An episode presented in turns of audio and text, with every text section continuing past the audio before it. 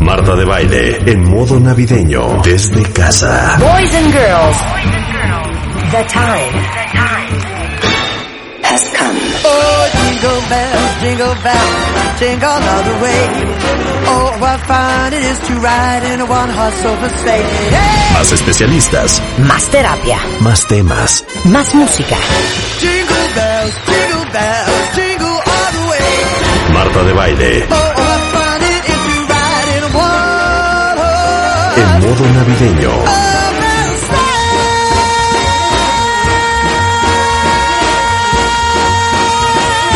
desde casa. Solo por W Radio. Lo mejor de Marta de Baile. Comenzamos. Vamos a arrancar en la risa y risa con Liliana Martínez Lomelí, nuestra socióloga de la alimentación, porque saben que esta batalla tiene que acabar. Esta batalla se tiene que definir y esta batalla o se gana o se pierde. La pregunta es, ¿qué quiere decir uno cuando le dices, deja de tragar camote? Rebeca dice que es échale ganas. No, lo que yo digo, no, para, lo que yo digo para tragar tamo- camote es que estás en la babia, que estás papando moscas, que estás, a ver, deja de tragar camote y ponte las pilas. Eso es para mí. Ok. Y para mí, tragar camote tiene que ver más bien con aguantar vara, con soportar cosas. Pero ¿sabes qué, Rebeca? No vamos a pelear tú y yo.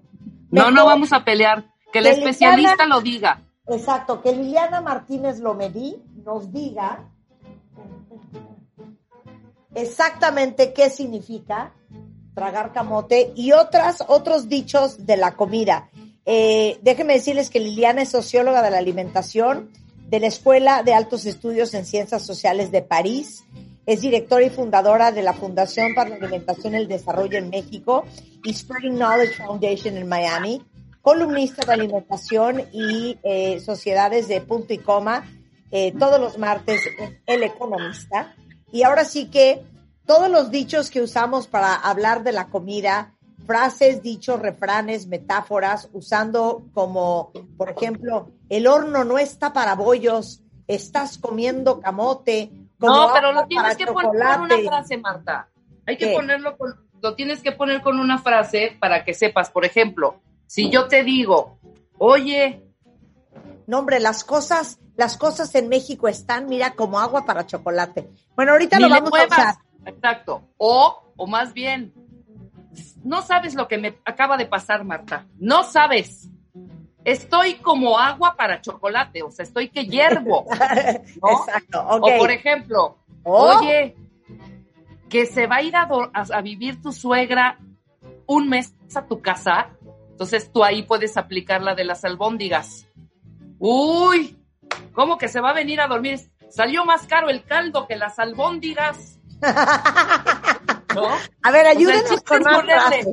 Claro. Y, y- y con el hashtag frases de comida, gatito frases de comida, que nos avienten los cuentavientes todas las frases que tienen, porque hay unas, Marta, que te quieres matar, ¿no? Bueno, ahora sí. Bienvenida, mi adorada Liliana. ¿Cómo estás? Gracias, Marta. Bien, gracias. ¿Y tú? Muy bien, todo muy bien. O sea, muy divertida de poder hablar esto contigo. ¿Cuándo han oído Yo que también. alguien hable de esto? ¿De, de dónde vienen estas frases con la comida?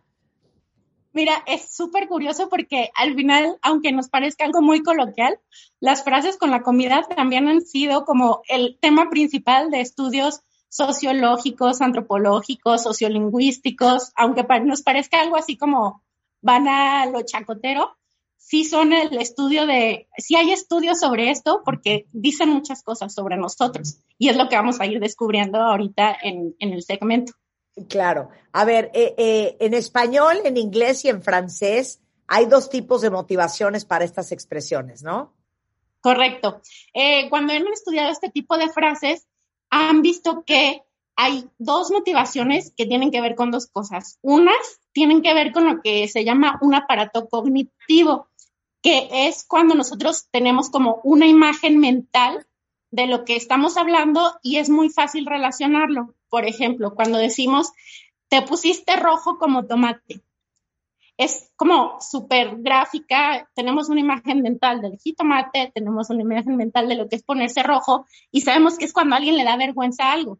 Y eso lo usamos, o sea, esa frase también se usa, por ejemplo, en francés. Entonces, si, por ejemplo, tú eres alguien que va a aprender un idioma y sabes lo que significa cada palabra, no te necesitan explicar qué significa esa frase, aunque esté en el otro idioma, porque eh, es muy gráfica, hace una imagen mental de lo que estás hablando, ¿no?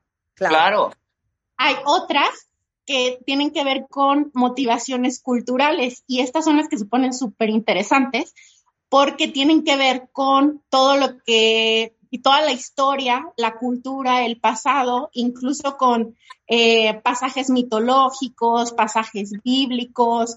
Entonces, esas nos marcan y nos damos cuenta de que no necesariamente están centradas en un solo idioma, sino que las compartimos en varios idiomas porque tenemos este antepasado de que a todos nos influyó la mitología griega, a todos nos influyó la Biblia, y por eso tenemos este tipo de frases que también son de tipo más cultural y otras que son más cultural específicas de, cierto tipo de culturas, como la mexicana, la francesa, la inglesa, estadounidense, etc. A ver, Entonces, hay, Ajá. Ajá, un ejemplo es eh, la manzana de la discordia. Esta frase, por ejemplo. ¡Claro! Es que, ¿sabes qué, Rebeca? Eres, llegas a la reunión y siempre eres la manzana de la discordia. Exacto. Exacto. Eh, eh, que, por ejemplo, se usa en otros idiomas también, en francés es la pomme de discorde, que tiene que ver con la Biblia, con el, pues el libro del Génesis, con esto, esto de Adán y Eva, que tomaron del fruto prohibido y por el fruto prohibido fueron expulsados del paraíso. Entonces se convirtió en la manzana de la discordia. Em, un ejemplo también que viene, imagínate, desde la antigua Grecia, aunque nos parezca un poco raro, es el, eh, la frase de te quedaste como el perro de las dos tortas. ¿Qué tal? ¡Ay, ya! ¡El perro de las dos tortas! Explica esa historia que es genial, la del perro de las dos tortas. A ver, claro. Es bien, viene de una fábula de Esopo, que es un, eh, pues un fabulista de la antigua Grecia. Imagínate desde cuándo viene ese cuento de que es un perro que trae en la boca un hueso. Entonces va y ve su reflejo en un cuerpo de agua, o sea, en un río, en un charco, un riachuelo, lo que le quieras poner. Ve el reflejo y cree que es otro perro que trae un hueso más grande. Entonces eh, suelta el hueso porque el hueso más grande, que es su propio reflejo, se le cae el hueso al agua y se queda así los dos huesos.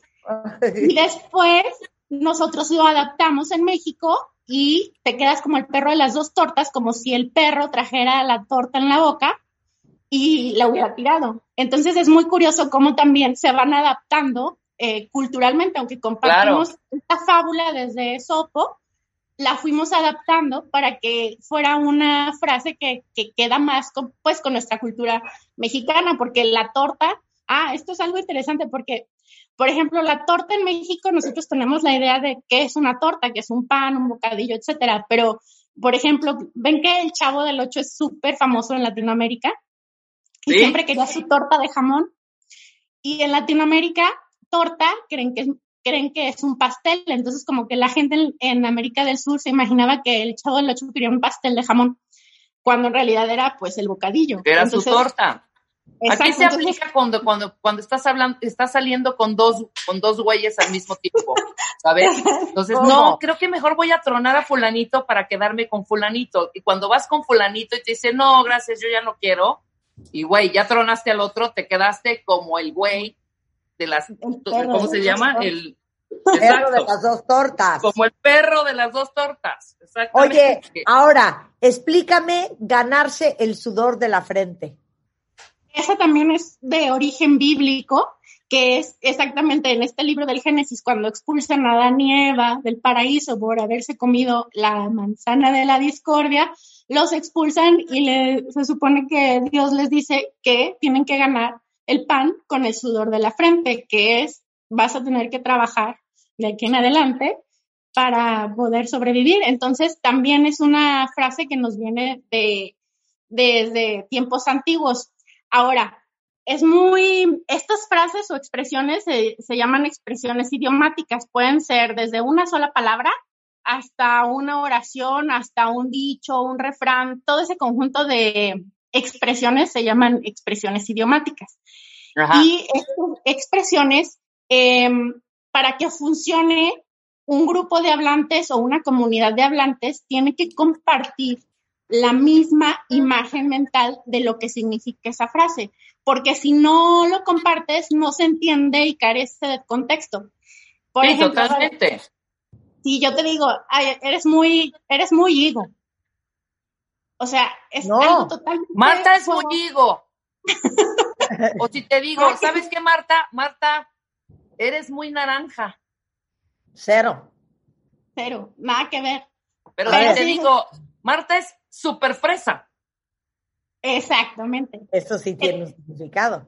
Eso tiene un significado. ¿Por qué? Porque todos lo compartimos. Hay una comunidad de hablantes o en México entendemos que es ser fresa, aunque déjenme decirles, ser fresa también tiene muchos em, significados o acepciones porque ha cambiado a través del tiempo. Por ejemplo, ser fresa en los 60 ser fresa se refería a todas estas personas que no fuman, no toman, no salen de noche, eh, obedecen todas las normas sociales, son súper comportaditas. Son personas, en ese tiempo se les llamaba fresa, era como el típico caso de, por ejemplo, Julisa en la película de los caifanes, que era muy de esos tiempos, era ser fresa. Pero, o sea, ha cambiado con el tiempo y ahora ser fresa puede denotar desde una posición socioeconómica hasta una manera específica de hablar, hasta una manera de vestir, de comportarte, de los lugares que frecuentas, de las cosas que lees, en fin, ser fresa, por ejemplo, es una de las expresiones idiomáticas muy interesantes porque abarca muchas, mucho tipo de cuestiones. Pero ¿por, qué, fue una fresa, Lili? Y no Explica. exacto, y no fue una naranja. Fíjate que hay muchas eh, hipótesis al respecto de cómo nació. Algunos dicen que justo por el significado este de que era una alguien que seguía todas las normas sociales, que se comportaba súper bien, pues veía la vida como color de rosa. Y ah. entonces por eso se les ocurrió decir, pues, que fresa. Pero en realidad hay muchas de estas frases que es muy, algunas es más fácil, pero en estas es muy difícil, más que frases, expresiones idiomáticas que son muy difíciles de detectar, así como, ¿y a quién se le ocurrió o cómo empezó, no? Claro, a ver, entonces vamos, el pan. Ah, es muy curioso porque en varias culturas eso es, eso es, muy interesante. ¿Sabes qué? Es que este hombre es un pan de Dios. ¿Qué tal? O sabes qué? esta chava es un pan sin sal. Exactamente. Y el pan es, una, es un alimento que persiste transculturalmente, es decir, en muchas culturas se comparte el significado de que el pan es algo como el alimento de base, el sencillo, el que es accesible, el, y aparte es un alimento súper antiguo que está en muchas culturas, entonces significa todo lo que es bueno, simple, sencillo, etcétera. Entonces, al final, eso también existe en otros idiomas. Hay frases con el pan, hay, hay expresiones idiomáticas con el pan. Em, oh, yo creo que más con el, o sea, más con el pan, creo que hay más con frutas. O sea, desde fresa hasta ese a mango. No, no, no, no. A ver, es más bueno que el pan. Ser más a ver, Rebeca, todo se te complica. Dame acá. Esto para mí es pan comido. Totalmente. Se vende como pan caliente. Ah, se vende como pan caliente, claro. Algo que se vende muy fácil, ¿no? ¿A quién le eh, dan pan? ¿A, quién le dan pan ¿A quién le dan pan que llore? ¿A quién le dan pan que llore? Ahí les va otra. El que hambre tiene en pan piensa. Totalmente. Pero ves cómo todos tienen que tienen una connotación emocional, o sea, metemos las emociones para decir ese tipo de frases. Pero a ver esta taza de pan todo esto de usar el pan como referencia de cosas y compártanos las suyas con el hashtag gatito. Este, ¿cuál es el hashtag? Ya se me olvidó. Frases de comida. Frases de comida para que vaya leyéndolos en un momento ustedes. Pero todo esto del pan de todo, ¿de dónde viene? Porque es un alimento que es, mm, está desde el inicio de la civilización, cuando nos empezamos a hacer sedentarios, es muy antiguo, ha sido el alimento de base de muchísimas culturas y es como el ha sido simbólicamente el sustento principal de muchas, de muchas culturas, ¿no? De muchas comunidades. Entonces es como mm, el pan, en muchas de estas frases tiene la connotación de, pues el pan es lo mejor, no puede ser malo, etcétera. Antes de que vinieran todas las normas dietéticas a decirnos que no comieras tanto pan. Oye, eh, eh, eh, otra joya, el nabo. Eso es muy chistoso. ¿Qué tal? Es que el nabo es horrendo. ¿Qué? Es que, por ejemplo, ¿tú qué haces? O sea, no sé si en tu casa tú comes nabo o preparas algo más, No sé ni cómo es el nabo para hacerles el cuento corto. Busca una foto, el nabo es horrendo. Es como un, parece como Por eso a veces estás del nabo, güey, horrendamente mal. A ver, voy a buscar un nabo ahorita en este momento en Google. Perdón, el nabo es monísimo. ¿De qué me están hablando? Claro que no, güey. Mira, más allá de cómo se ve, la verdad es que es así como... Blanquito, es como una zanahoria blanca. Exacto. Espantoso. Es una cosa ahí de... Entre zanahoria y rabanito, eh, así descolorido, sí. Es algo Perdón, está precioso el nabo. Pero a ver, ¿cuál es el cuento de está del nabo? Por ejemplo, es que el nabo es un, es, al final así como, pues algunos no teníamos eh, o no tienen una imagen mental de qué se parece un nabo, qué es un nabo, mucho menos lo usas como que en tu casa, en tus preparaciones y eso.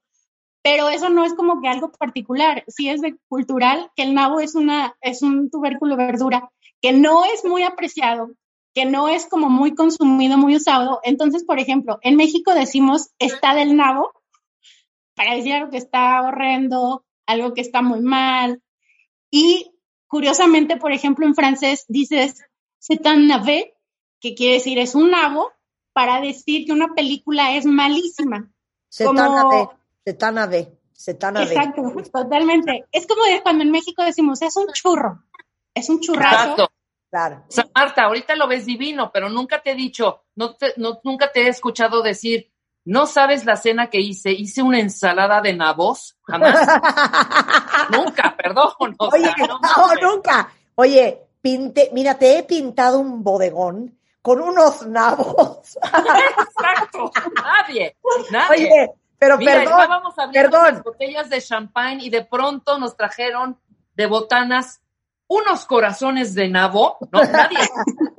Pero te voy a decir nada más una cosa rápido, Lili, Rebeca y Cuentavientes. El nabo no merece ser tratado así. No. Yo lo conozco. es que ve al mercado para que no veas una foto en Pinterest. les voy a decir. Ve al mercado para que veas el nabo. ¿Qué merece ser tratado así? Esta debería ser la expresión real. Esto está, mira, de almeja generosa. Esa sí debería, ser insultada. ¿Han visto una almeja generosa? Cuenta, googleen ahorita cuenta bien. Almeja generosa. Y me dicen si esa no debería de sustituir al nabo en esa frase de está del nabo, está de la almeja generosa. Esa sí, es horrenda. Giovanni, es más, posté, posté ahorita la foto de una almeja generosa y pon, no sustituirían ustedes, está del nabo por una, está de la, está de la almeja generosa. Bueno, eso pienso yo. Cualquier molusco, yo creo, está del ostión, puede ser otra, ¿no? Sí, claro. Sí, asqueroso.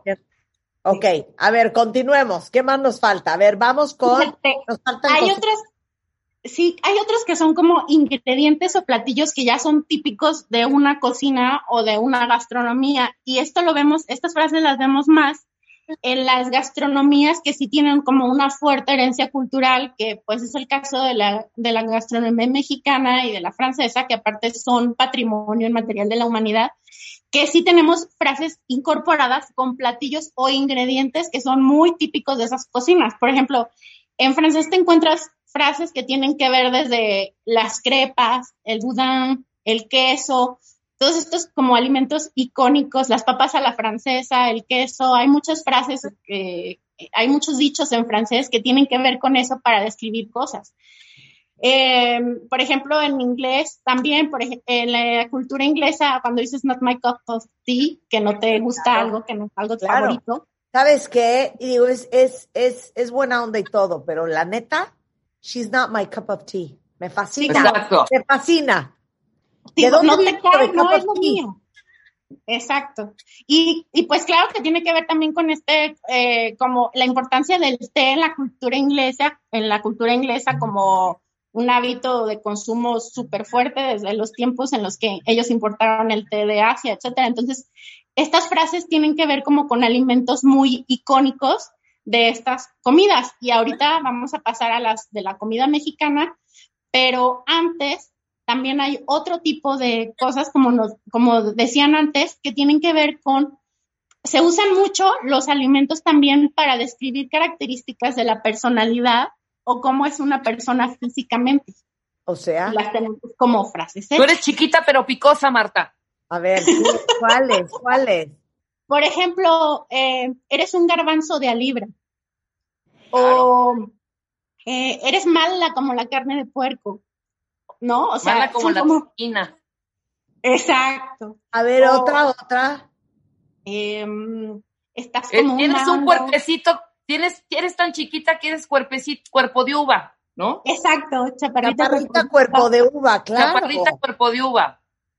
O está super mamey, Claro. Eres un mango.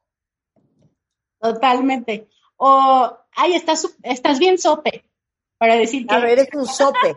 Claro, eres un sope. Qué divino. no seas sope. O son como también cosas que... O ahí es- viene la papayona, ¿no? Totalmente. Eh, son cosas que al final eh, eh, tú usas esas frases y los demás te entienden, o si estás en el contexto mexicano, entienden, porque este programa lo escuchan en muchas partes del mundo, pero es como no necesitas explicar más para, para expresar algo, simplemente lo reduces a un alimento. Entonces eso es Claro. como muy, muy... Sí, pero eh, otra vez, otra vez, no entiendo por qué si alguien está súper tronado físicamente, le dices mamey. ¿Qué tiene que ver mamey con los músculos? Lo que mam- bueno, yo aquí supongo que mamey tiene que ver con la contracción o hacer más corta la palabra que más, más Mamado. más vulgar, que es mamado. De eso va. Ah, claro. Tienes Haces la contracción razón, para no verte tan toda soez. Toda, no la razón.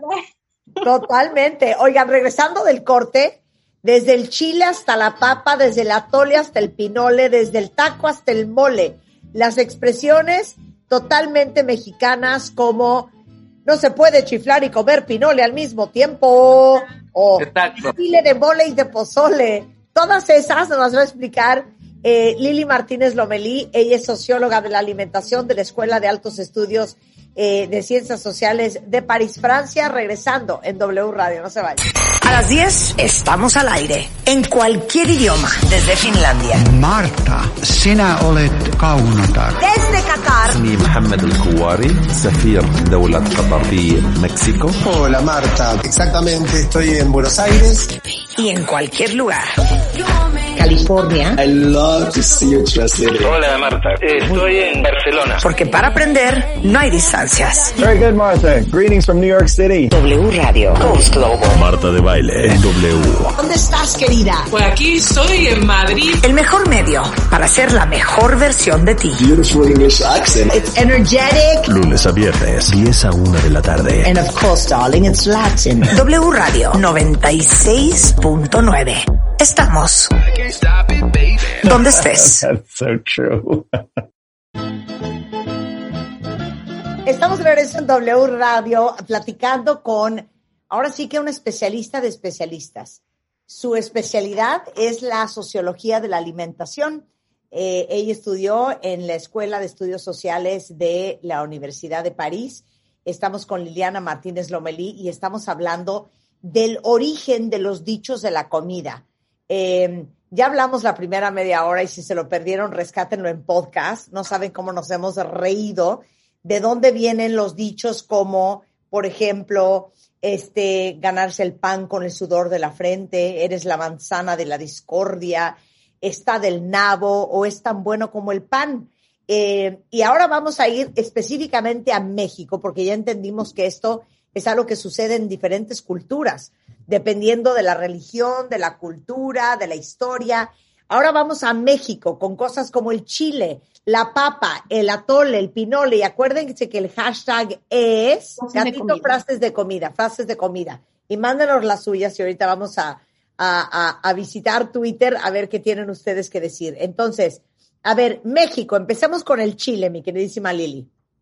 Bueno, el chile eh, es, al final es un alimento endémico en México, es decir, es de origen mexicano. Hay más de 50 variedades de chiles y evidentemente se presta para muchísimas frases, entre ellas pues el albur más básico, obviamente, pero también hay eh, muchas frases en las que eh, el chile está presente para describir ciertas situaciones.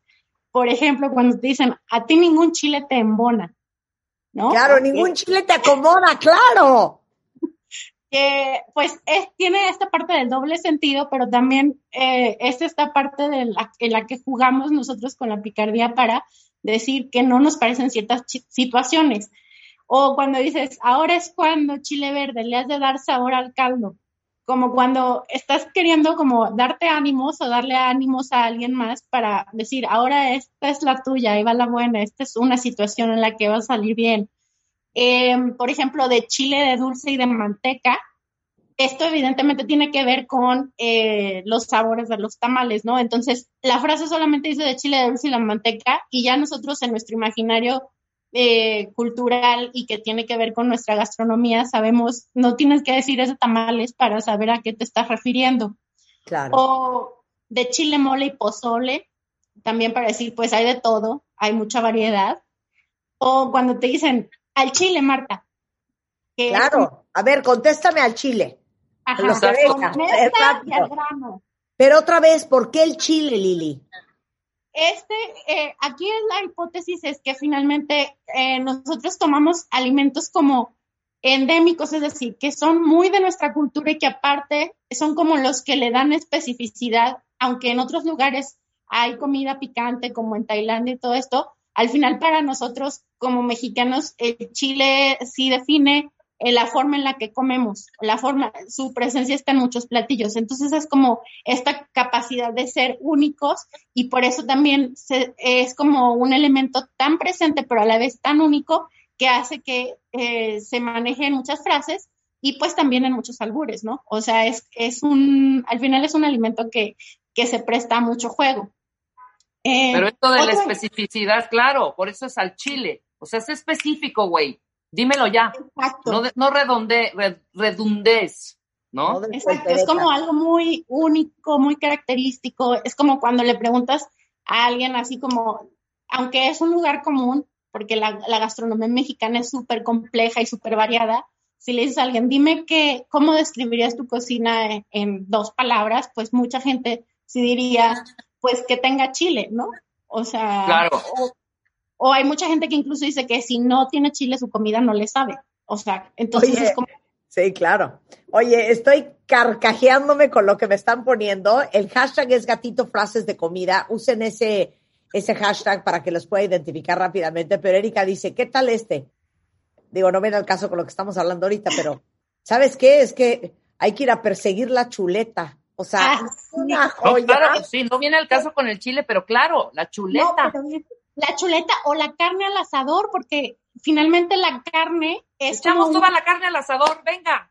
Qué bonitos Exacto. 15 años, ¿no? exacto, como que le echas todo o perseguir la chuleta, porque al final la carne también perceptualmente, históricamente, es uno de los alimentos como más preciados por, por ser pues más caro que los otros alimentos. Entonces, la carne da estatus, pero a la vez es muy buscado y por eso es que estas frases nacen de eso, aunque hoy tengamos tendencias veganas o, o algún tipo de, digamos, más conciencia sobre el consumo de carne o lo que sea, finalmente todas estas frases son históricas, ¿no? Entonces, Hay una oye. que no entiendo. ¿Qué es hacer de chivo los tamales?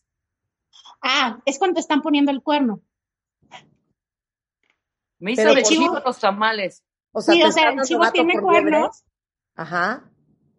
Entonces, como el chivo tiene cuernos, se supone que te están haciendo un tamal que tiene un animal que tiene cuernos. Te están poniendo el cuerno. Le están haciendo de chivo los tamales. Ah, yo pensé que era como decía Marta, que me dan este, Gato por conejo por liebre. O sea, no se hacen con chivo los tamales, pero no, es el cuerno, es el cuerno. Oye, y Es esta de. BM, esta de BMLED, ah, no, ¿de quién es? De Carla Judith Román. Eso es harina de otro costal. Ah, totalmente. Esas son las que compartimos, por ejemplo, con nuestra herencia española. Hay muchas frases que ahorita vamos a ver que sí tienen que ver con nuestra herencia española, porque también las dicen en otros lugares. Oye, A darle que es otra- Marta. Tengo otra divina, tengo otra divina de Gerardo Navarrete. Pídeme algo, Rebeca. Marta, ¿me puedes prestar tu aspiradora Dyson? ¿Y tu nieve de limón, de qué la quieres? Claro, claro. Por ejemplo, Claro. esa de tu A nieve, ver, ahora tú, Marta, pídeme tú ahora algo a mí.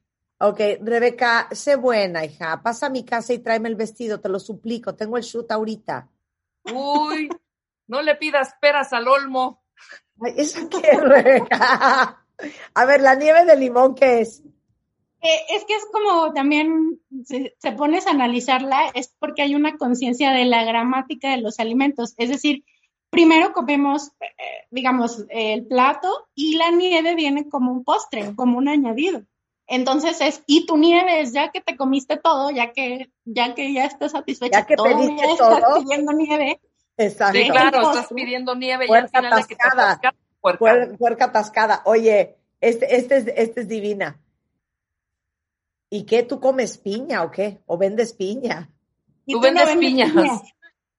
Sí, como para decir que tú no eres diferente a, la, a lo que estás hablando o a la otra persona. Y eso es como de, vender piñas es como si en algún momento la piña, que es pues un alimento más tropical, más específico de ciertas regiones, es como más especial. Entonces tú no eres especial, o sea, tú no vendes piñas, tú también, tú también eres como lo que estás criticando o lo que estás hablando, ¿no? A ver, entonces regresemos a México. Vamos con la papa.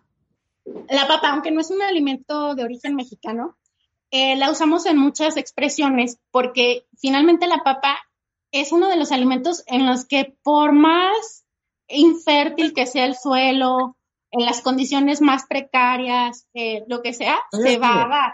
Es como tipo el alimento que, que comen, eh, por ejemplo, en las guerras. Lo que más hay, en las guerras en Europa, por ejemplo, lo que más había era papa para comer.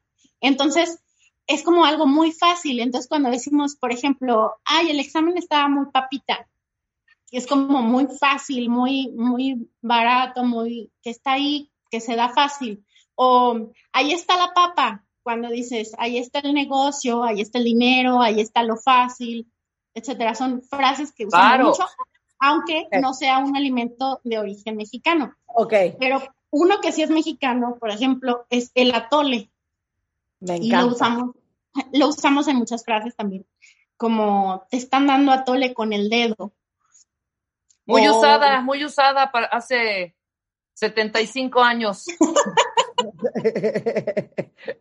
Total, totalmente. Que es como que antes decían que ah, para los niños chiquitos les tenían que meter como el dedo en el atole y le daban con el dedo al niño para que lo tomara. Entonces, cuando te dicen eso, es como que te están tratando como una criatura inocente, te están tratando como un niño y por eso, o te están haciendo tonto, básicamente.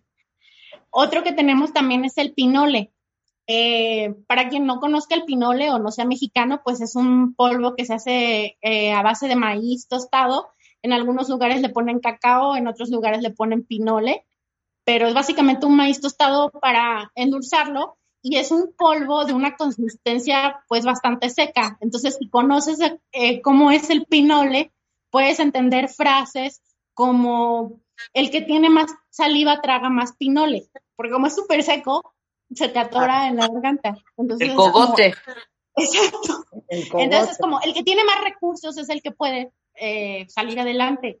O O, no se puede chiflar y comer pinole al mismo tiempo. No, o deja de estar tragando pinole. Esto sí es para los que están sin decir nada, sin acción, sin moverse, nada más tragando pinole y no hablan ni proponen ni nada. Porque traes el mazacote en la, en la boca y estás allí. Pero el pinole también existe en Nicaragua, ¿sabías? Se llama pinolillo y es divino. Ah. Es maíz con cacao y azúcar. ah, súper. Pues es Pero eso. al final Te atragantas cuando lo comes porque pues sí es muy, muy seco, ¿no? Ok, ahora sí, venga, necesito un redoble, Rulo. porque esto, esto se va a decidir en este momento. Venga, con todo.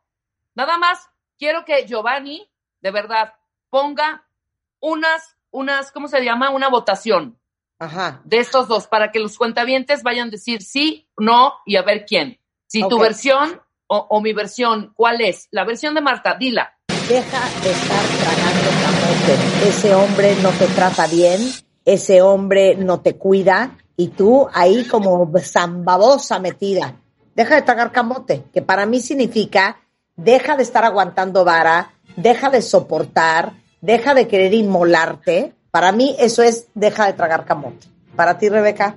Para mí, deja de tragar camote y ponte a arreglar los libros de, de tu librero y ponte después a barrer la banqueta por lo menos de tu casa que es un mugrero. Para No, mí tragar camote es estar porque te en voy a la decir pendeja. por qué es mi lógica.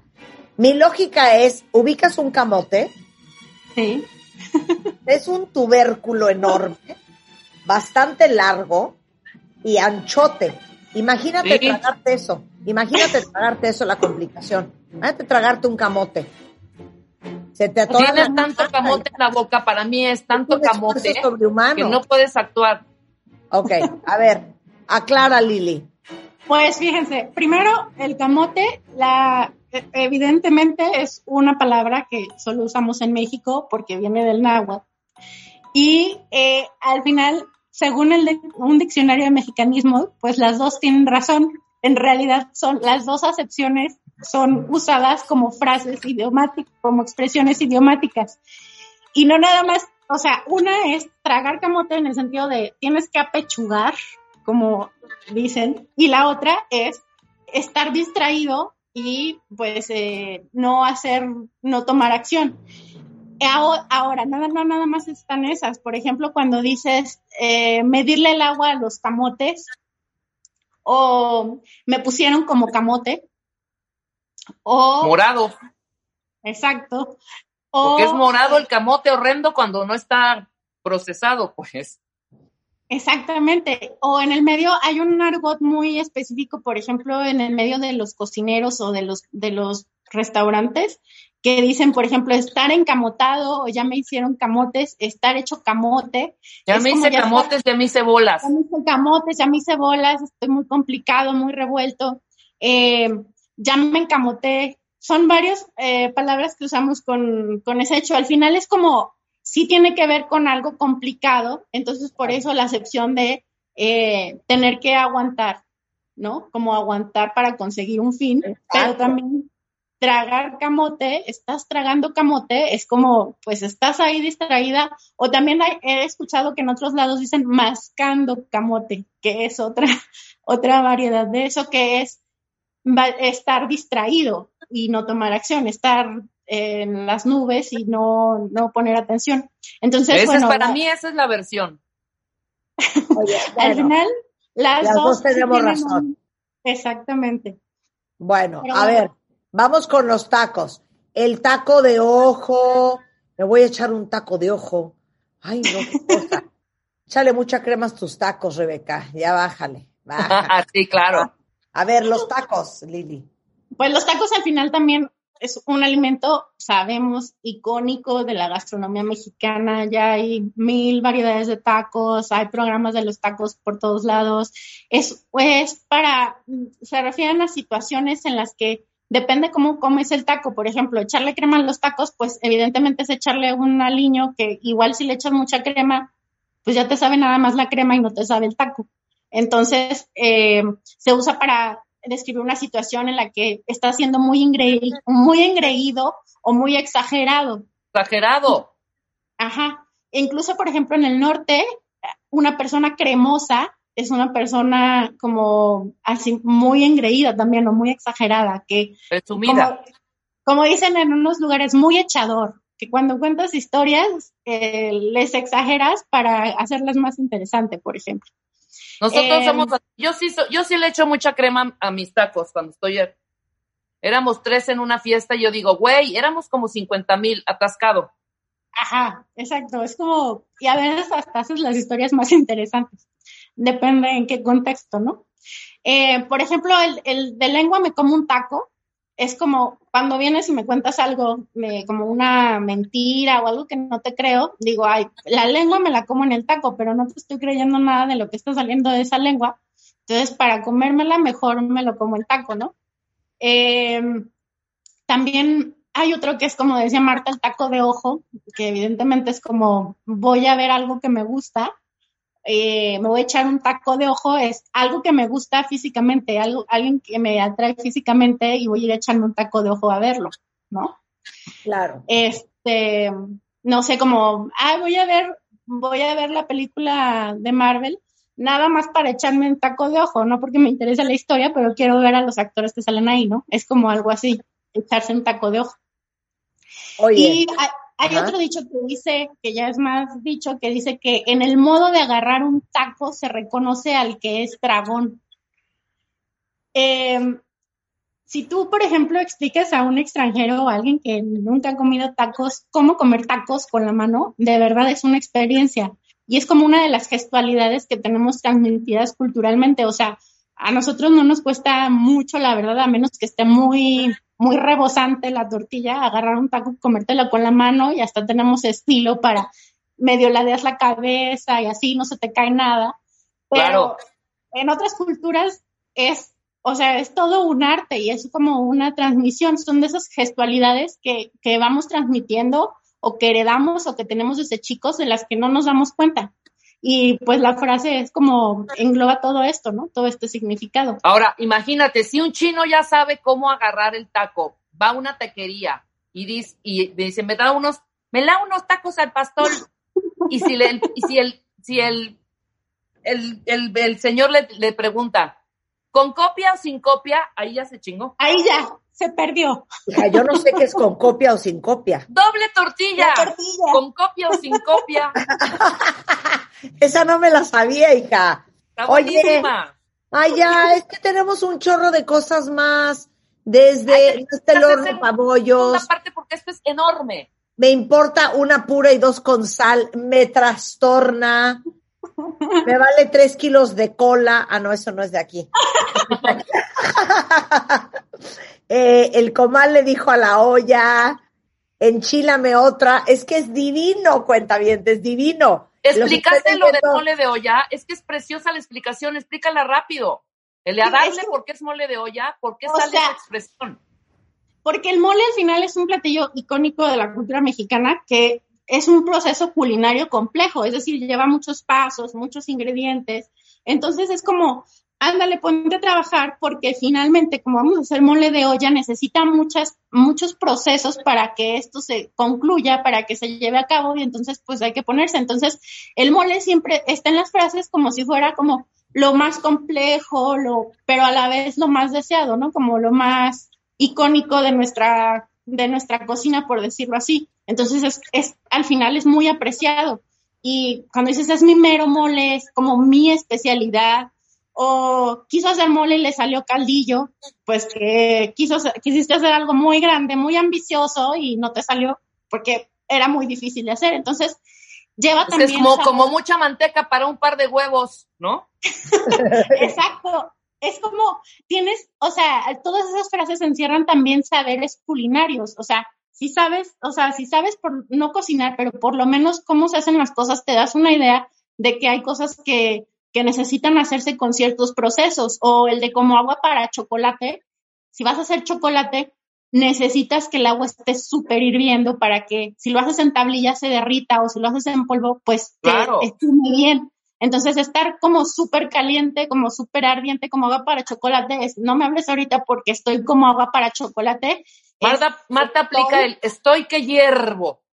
Exactamente. Entonces, al final, todas estas frases también tienen saberes culinarios encerrados. O sea, tienes que, tienes una idea de qué es lo, como qué es lo que se necesita o qué es lo que se está haciendo y también la aplicas a procesos o a situaciones en las que hay también ciertas que necesitas conocer el saber hacer, ¿no? Entonces Claro. también son, son muy curiosas. Oye, Lili, me vale, tenemos que hacer parte dos. O sea, Sí. nos faltan miles. Se le volteó la tortilla. Este, eh, pareces Pepita en comal. Eh, el comal le dijo a la olla, eh, salió más caro el caldo que las albóndigas. O sea, no, aparte voy a guardar muchos de sus tweets que mandaron preguntando de frases específicas. Ayúdame a hacer eso, Ana. Eh, sácame algunos que no tengamos en la lista para dárselos a Lidi que nos haga la investigación. Perfecto. Qué maravilla y qué divertido. ¿Ven por qué es importante tener especialistas de todo tipo? Eh, Liliana Martínez Lomelí es socióloga de la alimentación de la Escuela de Altos Estudios en Ciencias Sociales de París, eh, directora y fundadora de la Fundación para la Alimentación y el Desarrollo en México y Speaking, Spreading Knowledge Foundation en Miami y columnista Una pistolaza. de en El Economista. Ay. Lili, muchísimas gracias. Hacemos parte dos, ¿va? Quedas contratada. La pueden seguir ustedes. en Liliana MTZ Lomel o en Liliana MTZ Lomelí en Instagram o en Facebook es Liliana Martínez Lomelí. Un beso, Liliana. Muchas gracias. A las dos, gracias a ustedes.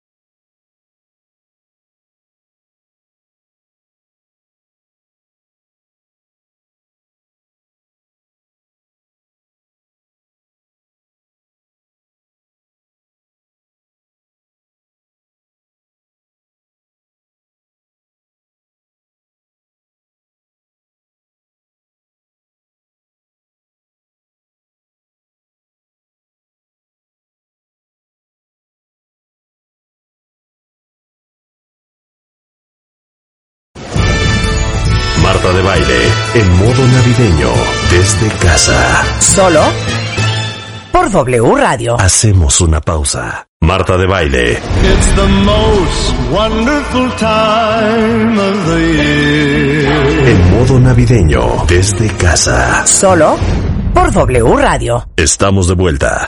Oigan, para todos los que padecen de dolor en espalda baja, que tienen dolor en el cuello, en la espalda, la postura, la forma en que están trabajando en la mesa, en la computadora, acuérdense que no solamente es importante que se te quite el dolor, sino que se te quite la inflamación del músculo, porque por eso duele, porque está inflamado y está contracturado. Y hay algo maravilloso para los dolores musculares que se llama Analgen, que alivia el dolor y también alivia la inflamación. Tiene las dos acciones y por eso es tu mejor aliado para que el dolor no te desarme. Entonces, porque solo tú sabes dónde y cuánto te duele, como dice la mamá de un amigo, nadie sabe cómo me siento. Bueno, Analgen te libera el dolor. Analgen, acuérdense, lo venden en cualquier farmacia por si alguien ocupa. Oigan, les quiero hablar de algo que de repente no le damos mucha importancia, pero ¿sabían ustedes que no dormir al menos seis horas seguidas aumenta tres veces el riesgo a sufrir depresión, ansiedad, además de complicaciones físicas como fatiga, reaccionar mucho más lento. Y ya les he pasado tips para esto, pero siento que tengo que seguírselos diciendo porque sigue siendo un problema súper grave para muchos de nosotros no dormir y no descansar bien.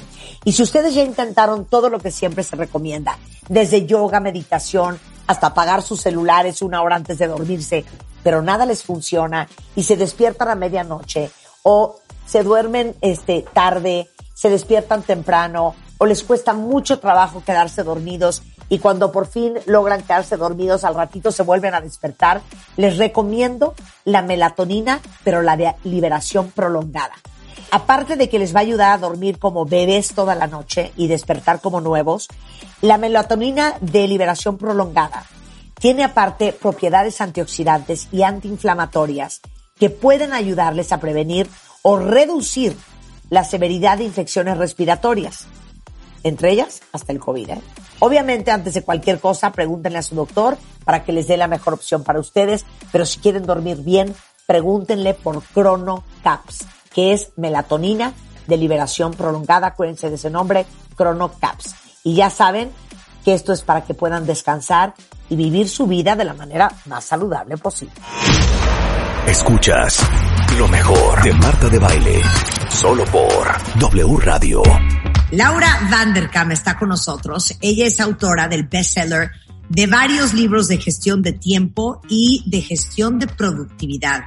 Tiene más de 10 millones de views. Su trabajo ha sido publicado por eh, periódicos como el New York Times, el Wall Street Journal, la revista Fast Company, Fortune.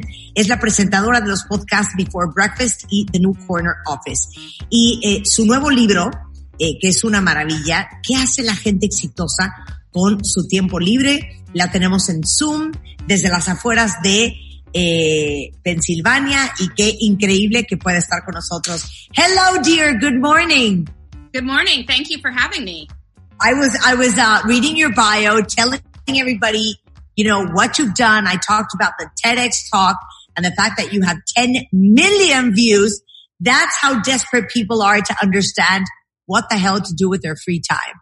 And based on the book, what do successful people do with their free time or before breakfast? So welcome to the show. And you know what I was thinking? We should have done this three months ago. I mean, we've had free time in this quarantine that I think that maybe in January, February, when we look back, we're going to say, Oh my God, why didn't I do this when I was at home? Why didn't I do that? Yes, well, we've had a lot more time at home, not running around, not going places.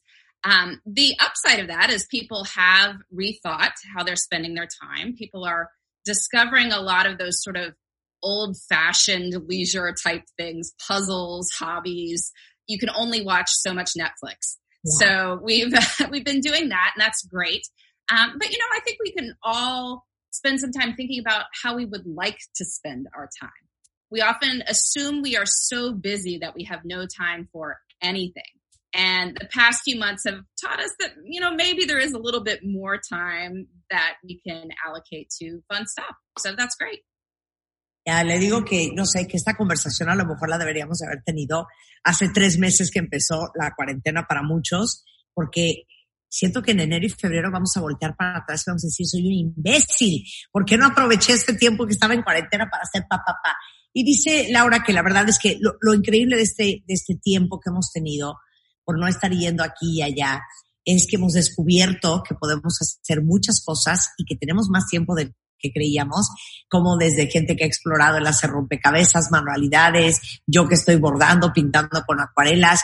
Entonces, que esta también es una gran oportunidad para reflexionar qué queremos hacer con nuestro tiempo y para darnos cuenta de que tenemos más tiempo del que creemos. Es que what you just said right now is so true. We always feel that we do not have enough time to do, underlined and quoted, the things we really would like to do if we had more time. Yeah, it's true. And I, I ponder like why that is. I mean, the, we all have the same 24 hours a day. We 168 hours in a week. And when people do keep track of their time, they often note that there is some time that isn't devoted to paid work or housework or childcare or things like that. But the problem is when we have such time, we often, you know, pick up our phones, start checking our inboxes, looking at social media. And those are all fun things to do, but they don't necessarily feel like free time.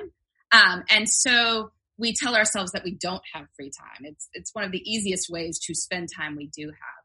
But if you put a little bit more thought into it, if you start with the story that yes, I do have some free time, then you can start choosing slightly more effortful things to do with it. Things like reading a good book or, you know, having a Zoom meeting with a bunch of friends. These are all things that are way more enjoyable, but take a little bit more work.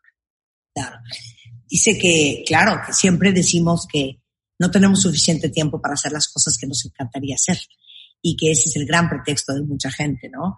De no tengo el suficiente tiempo y la verdad es que te das cuenta que tienes más tiempo del que crees. Lo que pasa es que con tu tiempo libre normalmente lo que haces es agarras el celular, te sientas a ver una serie de horas, de horas y de repente lo que, lo que necesitamos repensar es usar esos espacios de tiempo libre para hacer cosas más productivas y que a lo mejor requieren hasta un mayor esfuerzo, pero digo, desde leer un libro hasta muchas otras cosas más.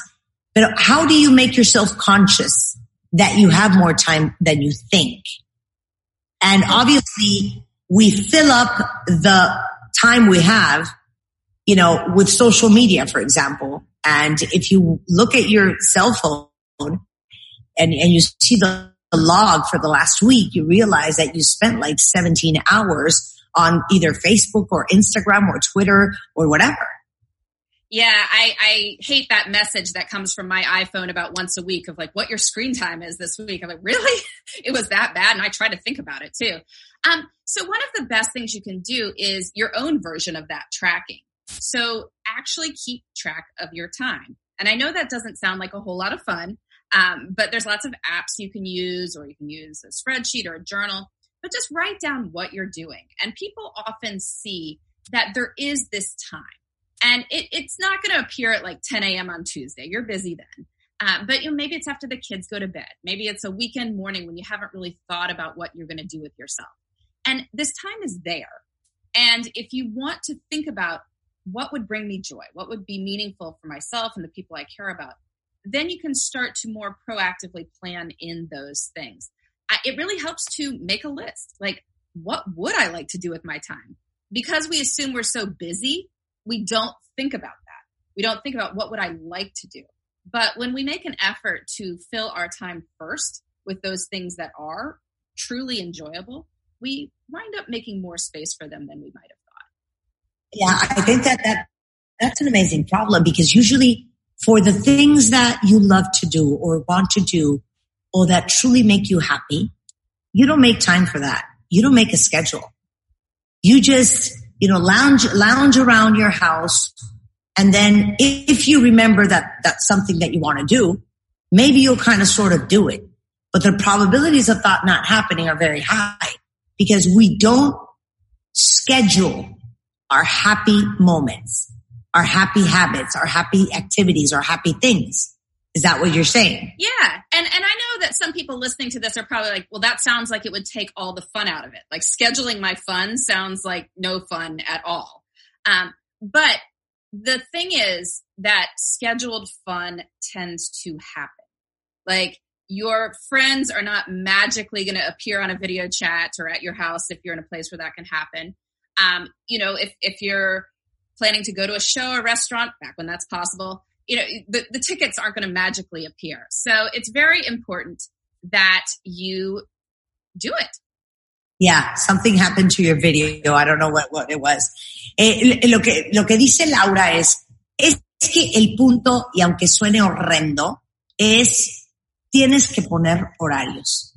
Cuando tú no, digamos que programas tu alegría y todas las cosas que te producen placer o los hábitos que te hacen felices eh, o aquellas cosas que tienes ilusión o que te dan alegría, muy probablemente no sucedan.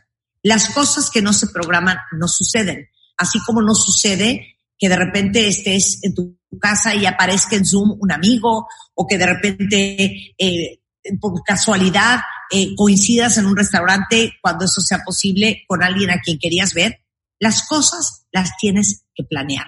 Y tienes que abrir esos espacios y meterlos en un horario para que sucedan, porque si no, no, no van a suceder. Is it just me looking at your video? It's like you have the golden gate. Something happened to the video. I have no idea what just happened. I didn't touch anything. I don't know if something got into our. we got Zoom bombed. I don't know. I'm not sure what to do about that.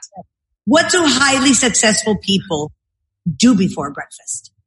Well, the important thing to realize with um, early morning hours is that this is time you can have to yourself before everybody else wants a piece of you. This is time that you can use for things that are important but not urgent. Um, and so that makes it a really good time for investing in your long term personal growth, in your career growth, in doing things that are important with friends and family. Um, because during the rest of the day, you have professional responsibilities, you have family responsibilities, but in the morning, this is time you can have to yourself. Also, I have no idea what you're talking about. Like in the morning, I'm dying. I'm dying. El libro se llama ¿Qué hace la gente exitosa antes del desayuno? Y dice, lo que pasa es que antes del desayuno es uno de los pocos momentos que tienes sin ruido externo, sin estímulo externo, estás solo, todo el mundo está callado y que es un muy buen momento para hacer muchas cosas que no vas a poder hacer durante el día. Y le digo, no sé de qué me estás hablando porque yo a las 5 de la mañana me estoy muriendo. So I'm always impressed, Laura, uh, when I hear about people's schedule and they tell me, you know, they wake up at 5.15, um, they're at the gym at 6, they're taking a shower 7.15, at 7.30 they're having breakfast with the kids. Um, 8, uh, they're getting ready for work. 8.30 they take the kids to school and then they go to work. I'm like, what the hell are you talking to me about? Yes. Well, I, some people are definitely more morning people than others. That is definitely 100% true. Um, but a lot of us could become more of a morning person if we went to bed on time. Um, so sometimes when people say I'm not a morning person, what they are actually saying is that I am tired in the morning. In the morning. Yes, and I totally believe that people are tired in the morning.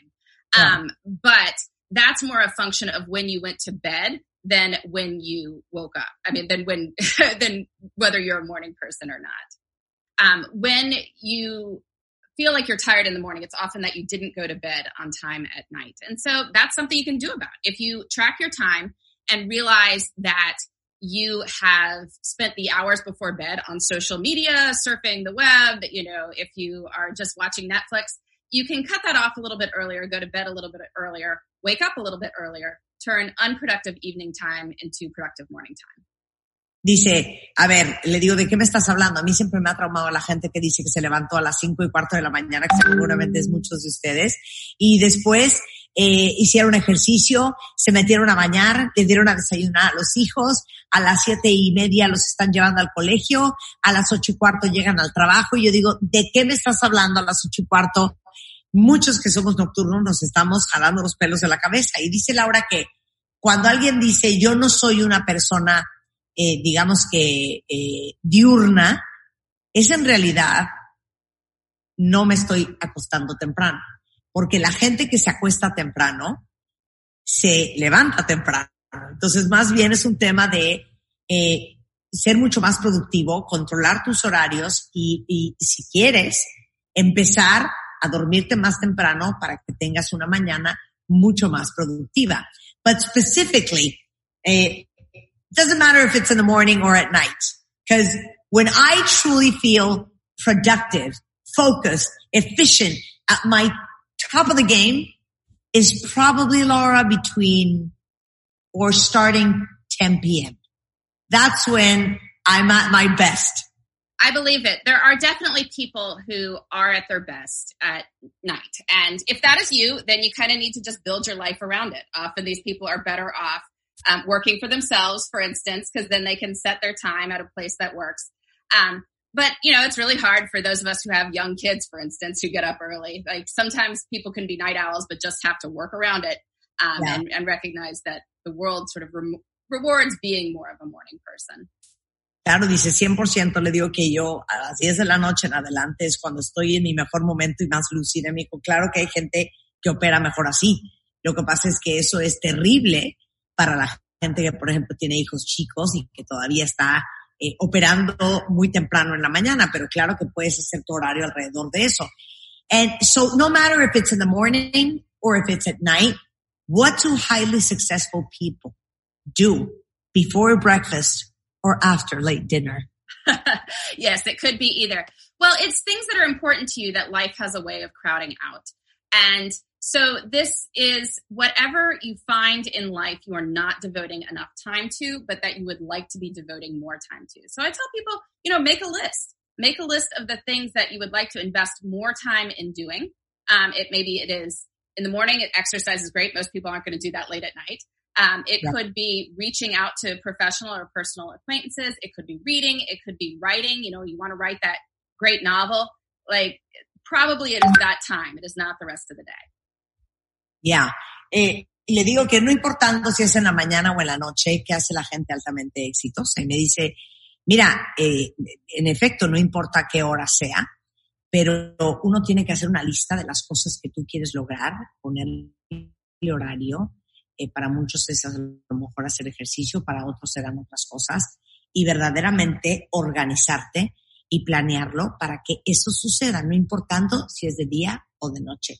Regresando del corte, eh, cómo organizarnos, los secretos de la gente exitosa, desde atender tu jardín hasta hacer que la vida sea memorable, eh, producir la vida, eh, no llenar tu tiempo con estupideces, soltar eh, invertir en tu felicidad. Todo eso regresando con Laura Vanderkamp después del corte aquí en W Radio desde Pensilvania con amor para W. No se vayan. A las 10 estamos al aire, en cualquier idioma, desde Finlandia. Marta, sina olet kaunotar. Desde Qatar. Mi Mohamed El Kouari, Safir Qatar México. Hola Marta, exactamente estoy en Buenos Aires. Y en cualquier lugar. California. I love to see you translated. Hola Marta, estoy en Barcelona. Porque para aprender no hay distancias. Very good Martha, greetings from New York City. W Radio. Coast Global. Marta de baile W. ¿Dónde estás, querida? Pues aquí estoy en Madrid. El mejor medio para ser la mejor versión de ti. Beautiful English accent. It's energetic. Lunes a viernes, 10 a 1 de la tarde. And of course, darling, it's Latin. W Radio 96.9. Estamos donde estés. That's so true. W Radio. Estamos con la gran Laura Vanderkamp, autora del libro ¿Qué hace la gente exitosa con su tiempo libro? O en inglés es eh, What do highly successful people do before breakfast? Y justamente es increíble, pero eh, déjenme decirles que descubrieron eh, una, la agencia Gallup que 6 de cada 10 personas que trabajamos decimos que no tenemos tiempo para hacer lo que queremos en comparación con 3 de cada 10 jubilados. 6 de cada 10 personas con hijos dicen que el tiempo no les rinde en comparación a las 4 de cada, eh, a, a, de las 4 de cada 10 sin hijos. Entonces dice Laura, no es un, un tema de no tener tiempo, es un tema de que no metes en un horario, en un schedule, eh, no le das estructura eh, y justamente de eso vamos a hablar en este momento. I always tell the audience, and I have this phrase that says, life needs to be produced. You have to produce life. You have to make things happen. You have to find the time to to do the things that bring you that happy moment. And sometimes it's very difficult because you're like swamped and you feel that you're like absolutely overwhelmed with everything you think you have to do and all the obligations and responsibility and feel that the rest of everything will just find its way into your life. So let's talk about the seven things highly successful people do. Yeah, I love that phrase that life has to be produced. Um, and I'm going to borrow that from now on because that is so wonderful. Uh, yes. It is so true. I mean, we have to be mindful about our time, and those those seven steps that we're talking about are all really about being intentional with time. You know, first we need to figure out how we want to spend our time and sort of think of it like tending a garden, right? You know, talk about producing life. It's also like tending a garden. It's not an entirely natural thing. Like let me just look around and see what beautiful plants come up. I mean, it might, but we probably need to prune and tend and all that. Um, we want to think about how to make life more memorable, um, how we can build in adventures. Yeah. I love that analogy. Dice Laura, es que sí, eh, me encanta eso que dices de producir la vida y te lo voy a copiar, pero es cierto, es como un jardín. Eh, tú sales al jardín y ves tus plantas y, y es muy poco probable que si tú no sembraste esas flores, salgas a tu jardín y digas, ay, qué divinas rosas, ay, qué bonitos floripondios, mira qué divino árbol de aguacate. Eso es algo que no va a existir si tú no lo sembraste, si tú no lo plantaste, si tú no lo produjiste. So what I just said right now is it's like the garden. You will not go out and find, oh, these amazing roses and oh my God, what lovely avocado tree. It's not going to be there. It's not going to happen unless you plant it, unless you make it happen. Y Laura dice que hay que tener intención con tu tiempo. Okay. So you have to make it, you have to plant it. You do. You have to plant it and you have to tend it. I mean, this is the thing. Even the best schedule doesn't just run on its own forever. I mean, it would be wonderful if it did, but we have to constantly evaluate what's working, what's not, you know, as life changes. You wind up in a different situation, like you're stuck in your house for three months, right? With with all this, life changes so much, and so we're constantly evaluating. But if we're willing to do that work, uh, we can create something quite beautiful, just like a garden. Y no solamente es plantarlo y hacer que suceda, sino es atenderlo, porque no siempre estás en la misma situación, no siempre estás en las mismas circunstancias, miren ahora, y tienes que ir cambiando y acomodando la vida para que las cosas que te hacen feliz sigan sucediendo, eh, no importa en la circunstancia que estás, y adaptarte a la, a, la, a la nueva forma de vida que tengas en ese momento. Ok, make life memorable. You got to do that too. I mean, so I'm sure some of your listeners have had this experience of your first day on a vacation. Uh, feels incredibly long, right? Like the time is moving very slowly. We're like, was that still this morning? Whereas normal life goes pretty fast. And what's going on is that the more memories you are making, the more new and novel experiences you have, the richer and deeper time seems. And so obviously all days aren't going to be vacation. And many of us are in the circumstances where many days seem similar as we've been stuck in our house for the last three months. But we can still try to put little adventures into life, something that makes you feel, why is today different from other days? And if you can answer that question, you'll be more likely to remember today. And then you will feel like time is more rich and vast. Wow. Dice, importantísimo hacer que la vida sea memorable. Piensen todos ustedes cuando llegan el primer día a la vacación. Haces tantas cosas, suceden tantas cosas en ese día que de repente dices, neta, esto lo hicimos en la mañana, ya ha pasado tanto tiempo y pareciera que el tiempo es como tan largo. Y es justamente porque entre más rico es ocupado el tiempo y rellenado el tiempo, más memorable y más largo parece el día. Entonces, cuando estamos en el día a día y en la rutina, la vida parece ir súper rápido y es muy poco probable que te acuerdes de un martes X si no hiciste algo increíble ese día, si no generaste una gran experiencia, si no generaste una aventura. Y que es muy probable que no te acuerdes de ese día si ese día tú no tuviste la capacidad de producir algo muy especial. You know what? Actually, um, I think it was like Friday night. I was having a discussion with a few adults and I was saying to them, I know everybody's like super tired. I know it's boring maybe to sit down and play with the kids like this special game, um, this card game that's called Marrana in Mexico. And I told them it is our duty as parents to sit down, make the effort and make this evening during this quarantine in this circumstance memorable for our kids so everybody said, okay, let's sit down and do it. And just we played for like an hour and a half. And at the end, there was like this, this really harsh, um, a, a scold, which was, you know, a, whoever lost was going to live 24 hours without their cell phone. So playing all their might. Nobody wanted to lose. We had such a fun time. And I was thinking in 10, 15 years, all the kids at that table will look back to this evening and say, remember when we lost our cell phones 24 hours trying to grab those cards desperately. I think that that's what we have to do for ourselves as well. I agree. And they will remember that. Whereas if you just sort of said, eh, we're not going to put the effort in, whatever. It's like, I'm, I'm tired. I don't feel like doing anything. Well, you wouldn't have remembered the night at all. And that's the thing. I mean, life requires effort and it's hard to put effort into things. But, you know, sometimes I try to tell myself, well, what are you saving your energy for? Good question, yeah. right? You know?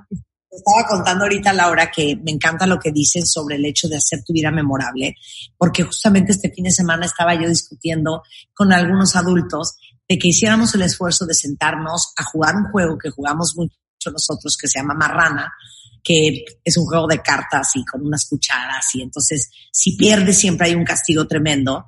En este caso era, eh, creo que perder tu celular 24 horas. Entonces todos, entonces todos estaban, no, qué flojera, no qué, no, hombre, juega tú. Les dije, es nuestra responsabilidad como adultos hacer que esta noche sea memorable para los niños, pensando que en 10, 15 años ellos volteen para atrás y se acuerden que ese viernes durante la cuarentena todos nos sentamos a jugar juntos este juego que es muy divertido y, y, y que lo recuerden con gran cariño y con gran emoción. La pasamos bomba, pasamos una hora y media jugando, divertidísimo, todo el mundo desesperado por no perder el celular. Y, y, eso también tenemos que hacer con nosotros, crear momentos memorables que, como dice Laura, es un gran esfuerzo, toma producción, pero de verdad, como se los digo siempre, si no lo hace uno, ¿quién? Y si no es ahora, ¿cuándo? Entonces, como dice ella, este, pues el tiempo pasa, ¿no? El tiempo pasa. There's another saying that I'll give to you. If it's not you, who? And if it's not now, when? both, both great thoughts. I mean, you know, we, we have to live our life. We'll produce it. yeah. So number two, um, be, make it memorable. Number three. Don't fill time. Uh, it is so easy to fill our time with meaningless stuff. Um, often when people are evaluating whether to do something, somebody says, Oh, let's have a meeting about this your question is first, am I free? As opposed to, should I be doing this with my time? So I challenge people to be a little bit more judicious about what they choose to take on. Uh, if something isn't an eight, nine, or 10 on a 10 point scale, maybe we don't want to do it, right? If you say, oh, it's only a five, well, you know, you're an ambitious person. You could probably come up with a nine to do during that time if you tried. So be very careful what you take on. It's like uh, one of our nutritionists always says, you can have the cake as long as each spoonful is a 10. it's not a 10 anymore. Then you're done. Stop eating. That's you know, good advice. Yeah. Then it's a 12, then 11, then it's a 10. You know, spoonful number 15, it's like a seven or a six. So that's when you need to stop. Entonces, dice, no llenen su tiempo, sean muy celosos con el tiempo que tienen. De repente te habla alguien, oye, nos vemos el sábado, y lo primero que piensas es, tengo ese espacio de tiempo, no piensas, con mi tiempo, quiero hacer eso. Entonces dice Laura, lo que yo les sugiero es que sean mucho más celosos de su tiempo, no lo llenen a lo idiota, o sea, sean como muy exigentes ¿A qué le van a dar su tiempo? ¿A quién le van a dar su tiempo? Porque muchas veces, y ahorita voy a tocarle ese punto, gran parte de nuestro tiempo libre lo usamos para quedar bien con gente o en situaciones que la verdad no nos traen nada de alegría. It's awful what I'm going to say, but the majority of our time or our free time we use to please people to do things that we actually don't want to do. And I don't want to cause a divorce here, but there's so many times that you're saying, Oh my God, Sunday I have nothing to do. I just want to lay in bed or do this. And then your wife comes and says, we have lunch at my mom's. well, you know, you got to be careful about that because people are a good use of time, as we may talk about, but it's, it is true that we need to make sure that we are spending our time in ways that we value. And so much of time, as we've talked the about, just pass mindlessly. Yeah. And the people that add to our life. People that add to our lives. Um, and, and having time with those people is wonderful and it's worth the effort. If people are draining and there's not some much better, larger cause that it is in the service of, then maybe it's time to be bold and take back control of our free time. Absolutamente. Le digo, no quiero causar ningún divorcio, pero de repente pasas gran parte de tu tiempo eh, con gente y en situaciones por quedar bien. Eh, y de repente dices, hijo, qué delicia, el domingo no tengo nada, y llega tu esposo y te dice, vamos a ir a comer a casa de mi mamá y te quieres matar. Entonces dice, sí, es que sí tienen que ser celosos de su tiempo y escoger muy bien cómo lo pasan y con quién lo, lo, lo van a pasar. Um, so, uh, tip number four. is to linger, which means to stay in good moments as long as possible and really enjoy them.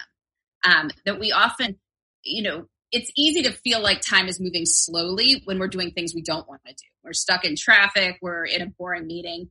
Um, but wouldn't it be great to make time that you are enjoying pass as slowly as that boring meeting? So if you find yourself doing something that you are truly enjoying, you're having a good time, pause and notice it. Call attention to it. Say, I am enjoying myself. I'm not unhappy right now. And if you do that, those moments will stand out more in your mind. Dice, permanece. Permanece en las cosas que te hacen feliz y disfruta lo que estás haciendo. Eh, normalmente cuando estás haciendo cosas que no te gustan o cosas que son una obligación o una lata, el tiempo pasa muy lento. Y cuando estás haciendo cosas que disfrutas, se va de volada. Entonces es importante hacer conciencia, hacer una pausa en ese momento y decir, estoy muy contento haciendo lo que estoy haciendo y estoy verdaderamente disfrutando esto que estoy haciendo. Hacer esa pausa y hacer conciencia de eso te va a ayudar a permanecer más tiempo y con más conciencia en el lindo momento en el que estás. Okay, hit me Laura with number five. Number five is to invest in your happiness. Um, so we talked about we have moments that feel really bad and slow and like, oh, I'm not enjoying time. And then there's moments where you feel either neutral or good about your time. And if you can use any of your resources to move minutes from the unhappy category to the happy category, you can enjoy time so much more and feel so much better about time as well. Uh, one example I use, I, I have a lot of children. I have five children. Um, so I have, I have five children. Yes. So I have, yeah, yeah. Um, but so, you know, the older kids have activities uh, that we would like to go to. And the younger ones, you know, often wind up tagging along. And it is really miserable to watch a older kids, you know, show while you're trying to keep the little one from jumping off the seats, like running onto the soccer field, whatever it is.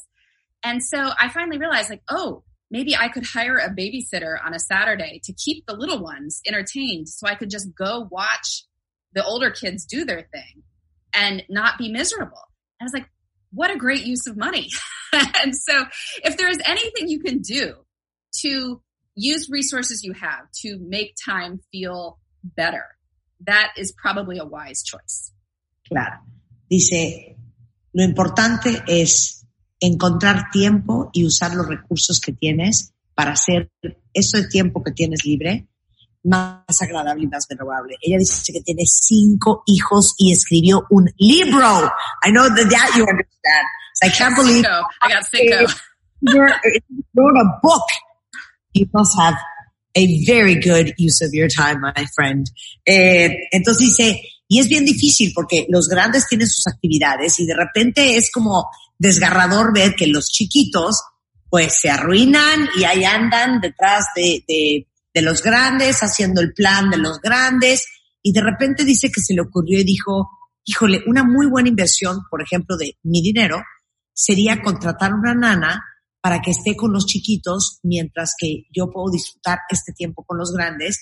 Y dije, esa es una muy buena idea. Entonces, aprender a invertir tus recursos de forma inteligente para hacer tu tiempo lo más agradable posible. you know what? I am so proud that we're having this conversation three months after because if there's one thing in life, and I'm going to share this with the audience, I love to do are arts and crafts things with my hands. And uh, usually I've been so busy and I'm never home that I, I don't have time. So now on Amazon Mexico, I bought, um, watercolors and, and paintbrushes and, and the books and the paper. And I was doing that. And then I remembered, oh my God, when I was pregnant, I used to cross stitch a lot for the kids. So now I brought my cross stitching thing and I've been cross stitching, which makes me very happy. Now I have a new project with it, which is a table at my terrace. And so I'm very happy that I'm using my time and going back to what truly makes me happy, which is expressing my creativity, which normally I have to do in other ways. So thank you. Good. No, it's a great thing to do. It's a wonderful way to spend free time. Eh, le digo que la verdad es que qué bueno que estamos teniendo esta conversación ahorita porque ustedes saben que a mí me encanta hacer manualidades y que normalmente era algo que hacía hace muchos años y que ya no tengo tiempo. Y que ahora con todo esto eh, dije, no, no, no, no, no, o sea, no puedo seguir limpiando mi casa como desquiciada mental y, y obsesiva. Y, y, compré en Amazon unas acuarelas y unos libros para, para, con el papel para acuarela y las brochas y me puse a pintar y aprender acuarela. Luego me acordé que yo hacía bordado con punto de cruz cuando estaba embarazada para mis hijas y compré un kit enorme y estoy haciendo punto de cruz. Seguramente lo han visto en mi Instagram, en mis stories. Y ahora tengo el proyecto de rehacer la mesa de mi terraza y cómo de repente se te olvidan las cosas que te hacen feliz y lo que realmente te motiva y que uno tiene que hacer el esfuerzo para encontrar el tiempo y regresar a lo que, a lo que te mueve. Okay. Is it number six? Number six, we're good. number six is to let it go. Um, so, so much of, of time is just mentally how we are dealing with it. And if you have huge expectations for what you can get done with your time, you are just going to feel unhappy about those unmet expectations. But if you lower your expectations and say, well, I'm just going to do a little bit here and there, you can get so much more done because there's small steps that add up to great things. One, one example is, you know, people want to write a book and they get all excited. They're like, okay, I'm going to write 10,000 words today. Well, you're not going to write 10,000 words today and you'll get very frustrated. But if you just say, okay, I'm going to write 300 words a day, but I'm just going to keep going, you will have your book in a year with a lot less stress. That's, that's an amazing tip. Suelten, suelten. No sean tan exigentes con ustedes mismos, ni, ni se creen expectativas tan grandes que no van a poder cumplir y que los van a frustrar. Dice, por ejemplo, cuando alguien dice, quiero escribir un libro y voy a escribir 10 mil palabras al día. Obvio, nadie va a escribir 10 mil palabras al día, menos que seas un escritor profesional y creo que ni así. Pero puedes ponerte metas más chicas. Voy a escribir 300 palabras nada más por día. Y cuando te des cuenta, libre de estrés, que es lo más importante, un año después vas a haber acabado ese libro que te prometiste. Y eso aplica para todo. Porque al final, es cierto, esas expectativas tan altas de lo que queremos lograr, le metemos tanto estrés que entonces ya es una presión espantosa. En vez de ser una cosa de placer, te produce una angustia horrenda. Todo el día estás preocupado para terminar diciéndote, ves, soy un fiasco, siempre me autosaboteo y nunca puedo terminar las cosas que me prometo. Eh, el libro vale mucho la pena que lo vean porque es un gran libro y que lo lean. Eh, de Laura Vanderkamp y, y se los recomiendo a todos porque yo creo que todos podríamos aprender a usar mejor nuestro tiempo. Es Laura Vanderkamp. En inglés es What the Most Successful People Do Before Breakfast. Y eh, en español se llama ¿Qué hace la gente exitosa con su tiempo libre? Eh, la editorial es Aguilar, está en formato digital y también lo pueden encontrar online seguramente o en cualquier librería física en cuanto las abran. Laura, it was so great to have you on the show. What a great conversation. I will be sure to post this on YouTube as well. And it will be on the podcast on Spotify so everybody can listen as well. You know, all your followers that speak Spanish and English in the States. Wonderful. Thank you so much for having me. No, thank you so much. A big kiss to you and your lovely, big, huge family. All five of the kids. Take care. Thank you so much. All right. Thank you. Oigan, no dejen de leer el libro, vale mucho la pena porque yo, yo siempre les he dicho, la vida hay que producirla y esos happy spots, esos happy moments, esos momentos de felicidad, uno los tiene que crear porque nadie se los va a crear y rodearse de gente que te sume y no te reste, que te dé y no te quite, que te llene de alegría y que te haga sentir mejor y darnos cuenta que en realidad todos tenemos las mismas 24 horas al día, nada más que unos las usan mejor que otros. Hagan que su tiempo en este mundo valga la pena cada minuto y sobre todo, como dice Laura, sea memorable. Escuchas lo mejor de Marta de Baile, solo por W Radio. Bueno, cuentavientes, antes de irnos a corte, si de algo nos han servido estos últimos meses y la experiencia que hemos tenido en este mundo, es de darnos cuenta lo importante que es hacer cambios en todo sentido. Y en cuanto al medio ambiente, ustedes saben que tenemos hasta el 2030 para realmente lograr un cambio. Y no lo digo yo, lo dice la ONU. En todo el mundo se producen unas cantidades espantosas de plástico, por ahí de 300 millones de toneladas, y es un plástico de un solo uso. O sea, son toneladas de basura que se usó solamente una vez. Así que aquí está un pequeñísimo ejercicio para intentar dejar de usar plástico que puede tardar hasta mil años en descomponerse. Piensen en cosas de plástico que usan todos los días en su casa. A mí se me ocurren un par. Pueden ser las típicas botellas de agua, las bolsas de plástico, un encendedor por ahí. Ok, piensen en alternativas a ese plástico, porque sí las hay. Para las bolsas de plástico están las bolsas de tela, que se han puesto tan de moda. Para las botellas de agua les sale mejor buscarse un termo. Y para cosas como los encendedores, a veces es mejor regresar a lo clásico.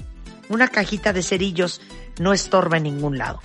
¿Ven lo fácil que es hacer este cambio? Seguro hay más cosas en su casa que podrían sustituir, pero eso se los dejo de tarea. Y que piensen, ¿qué tanto plástico están desperdiciando?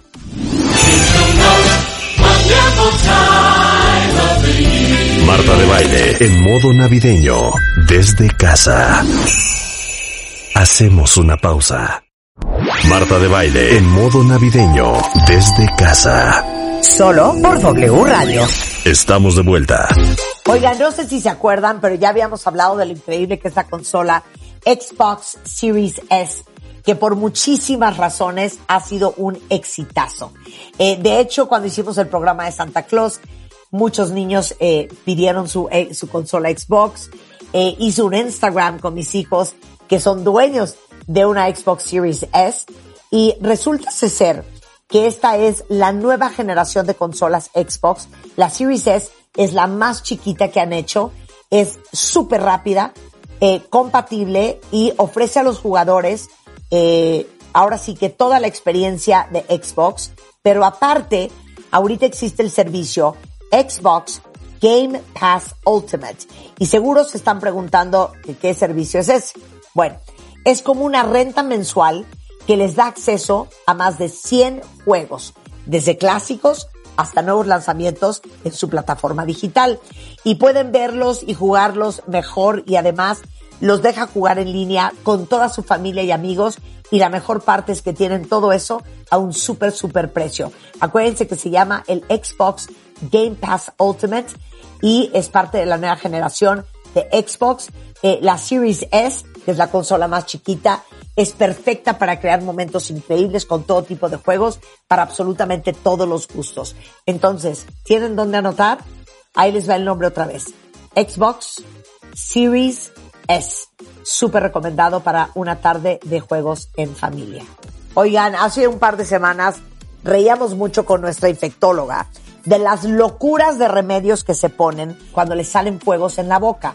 Desde pasta de dientes, limón, árnica, no, una barbaridad. Y lo que nos dejó muy claro la infectóloga, para que lo sepan todos, es que los fuegos labiales son causados por un virus, que es el herpes tipo 1.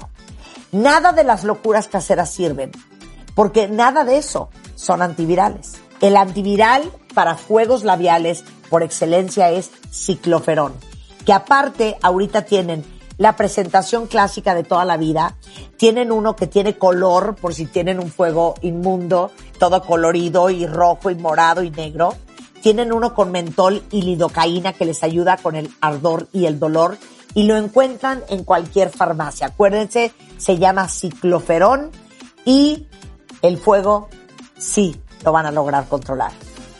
Oiga, ¿no les pasa que se meten al gimnasio? Eh, toman todas las clases que pueden, son constantes con su rutina de ejercicio y al final de todo ese esfuerzo, la lonja sigue ahí.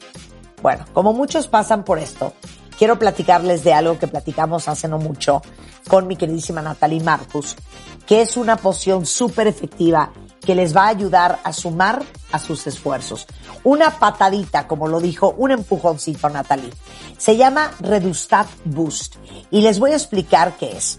Redustat Boost les ayuda a eliminar el 30%, repito, el 30% de la grasa que consumes y ahora su nueva fórmula con L-carnitina aumenta el metabolismo y quema la grasa acumulada. Pero para que el tratamiento resulte totalmente efectivo, no debemos de dejar de hacer alguna actividad física y obvio seguir comiendo balanceada y saludablemente. Recuerden que antes de iniciar cualquier tratamiento para perder peso, eh, nunca está de más consultarle a su doctor y que no deben tomarlo menores de 18 años. Redustat Boost, descubre tu nueva figura y si quieren más información de la maravilla de cómo funciona Redustat Boost, entren a redustat.com.mx o en su página en Facebook, Redustat Boost.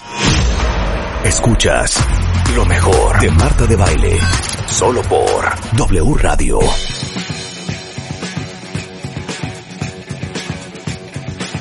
Estamos de regreso en W Radio, son las 12.09 de la tarde. Qué bueno que siguen con nosotros porque Mario Guerra, el rockstar del amor, es en the house. Y hoy vamos a hablar y vamos a tratar de viriguar. Viriguar va con B chica. Si ustedes en realidad están buscando una relación por las razones correctas o no. Mario. ¿Cómo están? ¿Cómo han estado? ¿Qué tal? ¿Y tú? Bien, también. Muy contento de estar acá otra vez. Cuéntalo todo. En directo. Pues nada, aquí estamos. Y, y, mira, justo esto que dices es muy cierto. Las razones correctas. ¿Y cuáles son las razones correctas para estar en una relación o andar buscando pareja o quedarse en una? Pues ahí va a ser, depende de lo que cada uno quiera, ¿no? Porque mira, la mayoría, la mayoría de los cuentavientes, si, si ahorita nos contestaran en las redes, ¿por qué están buscando una relación? ¿O por qué se están quedando en su relación? La gran mayoría diría que es por amor. Y se entiende que eso se diga. Pero ¿qué tal que no? Y te voy a decir una cosa. Algunas personas ya saben que no están por amor en una relación, pero no lo dicen, pues literalmente para no quemarse. Mejor digo que sí, pero yo sé en el fondo por qué estoy. Pero lo peor es que hay otras que verdaderamente creyendo que están por amor, inconscientemente están por otra cosa. Y luego por eso, pues no, no, que no nos sorprenda que las relaciones no funcionen o que no sean satisfactorias, porque literalmente estamos buscando una cosa eh, diciendo que estamos buscando otra. Y entonces, pues, cualquier otra persona que crea que verdaderamente estamos por amor, pues, pues va a, toparse con pared. Ahora, ¿por qué otras razones podríamos estar nosotros en una relación de pareja que no fuera por amor. Hasta muchos dirán, ay Mario, pues es absurdo, es que es por amor, pues no es tan absurdo, fíjense. En este caso dividí las razones en cuatro. Obviamente el amor es una de ellas, porque yo no digo que no, por supuesto que es más. Es más, yo sí creo que la mayoría puede estar por amor, pero aquí hablo de los que no. Podemos estar en una relación o por necesidad, o por interés, y a veces hasta por ansiedad, además de por amor. Entonces, yo creo que es bien importante que cada uno sepa qué es lo que quiere, qué es lo que está buscando, porque capaz que en una de esas, si es ansiedad, pues no vas a encontrar la cura en una relación. Si es necesidad, pues probablemente la encuentres, pero al otro lo estás reduciendo a un satisfactor. Y si es por interés, híjole, pues yo creo que mejor ponte a trabajar para que te generes lo necesario. Entonces vamos a ver estos cuatro elementos de donde las personas puede que estén en una relación, aunque no reconozcan que lo están. Y a lo mejor en esas, en esto que hablamos, encuentran cuál es la diferencia fundamental para saber si verdaderamente están por amor o tiene que ver con otra cosa, hasta con una especie de indigestión. Entonces, vamos a empezar a darle aquí en la torre a todo. A ver. Primera razón por la que puede ser que estés en tu relación, que no es por amor y que tú crees que sí. Por necesidad. Claro. ¿Necesidad de qué? Necesidad de aceptación, necesidad de compañía. De validación. A veces, sí, de validación. Claro. A veces necesidad de estatus, con tal de que digan, ay, ya por fin ya no están diciendo que no tengo pareja, ya ahora sí me tratan como igual, ya ahora sí me invitan a las fiestas, ya ahora sí platico de cosas de parejas con mi pareja. Es una necesidad de estatus. A veces estás en una relación por necesidad de pertenencia, por no sentirte como un chícharo ahí tirado en la esquina, que nadie te hace caso, que nadie te quiere. Bueno, cuando menos estoy en una relación para que, para que yo sienta que alguien está conmigo, para sentir que pertenezco ahora a una pareja al menos, si, si no siento que pertenezco a ningún lado. A veces están por necesidad de aprobación, un poco, mucho lo que decía Marta, de, de, de validación, pero a veces están por una necesidad. de que alguien sea sumiso por ustedes. Por ejemplo, si tú eres eh, un o una persona narcisista, necesitas estar con alguien que te obedezca, con alguien al que les pueda estar picando los ojos, con alguien a que te esté venerando, es una necesidad de sumisión. Y otros están en una relación porque tienen necesidad de obediencia, de alguien que haga las cosas por ellos sin chistar, sin protestar, y cuando se encuentran alguien así, pues no lo sueltan. Entonces, estar eh, eh, en una relación por necesidad, no nos confundamos, necesitar no es lo mismo que querer. El querer te hace buscar lo que deseas. Y si no lo obtienes, queriéndolo, pues te pones triste, sí, y, pero después buscas otra manera de obtenerlo. Cuando es por necesidad, la necesidad te obliga a buscarlo. Piensen si no. Si ustedes tienen sed y, y está haciendo mucho calor, pues necesitan agua. Pero si te ofrecen agua y dices, ay, no, pero es que yo tengo sed de refresco, ah, entonces no tenías tanta sed, ya era como un antojito. La necesidad es, tengo sed, me estoy muriendo de sed, dame agua casi, casi aunque sea del charco, porque la necesito. En cambio, el querer es, sí, sí tengo sed, pero no voy a andar tomando agua de la llave sin filtrar y sin echarle algún desinfectante. Entonces, esa es la gran diferencia. El necesitar te hace bajar tus estándares, el necesitar te obliga de alguna manera a buscarlo, porque tú juras que sin eso no puedes ser feliz. ¿Cuántas personas que no aman, sino necesitan, dicen, es que sin una pareja no soy feliz, es que si me dejó mi pareja me hizo tan infeliz y tan desgraciado, es que ya no puedo hacer nada en la vida, porque ¿cómo voy a hacer algo si estoy solito, si estoy solita, si nadie me quiere? Entonces, si no obtienes, si, si, amas y no obtienes, te entristeces, pero buscas.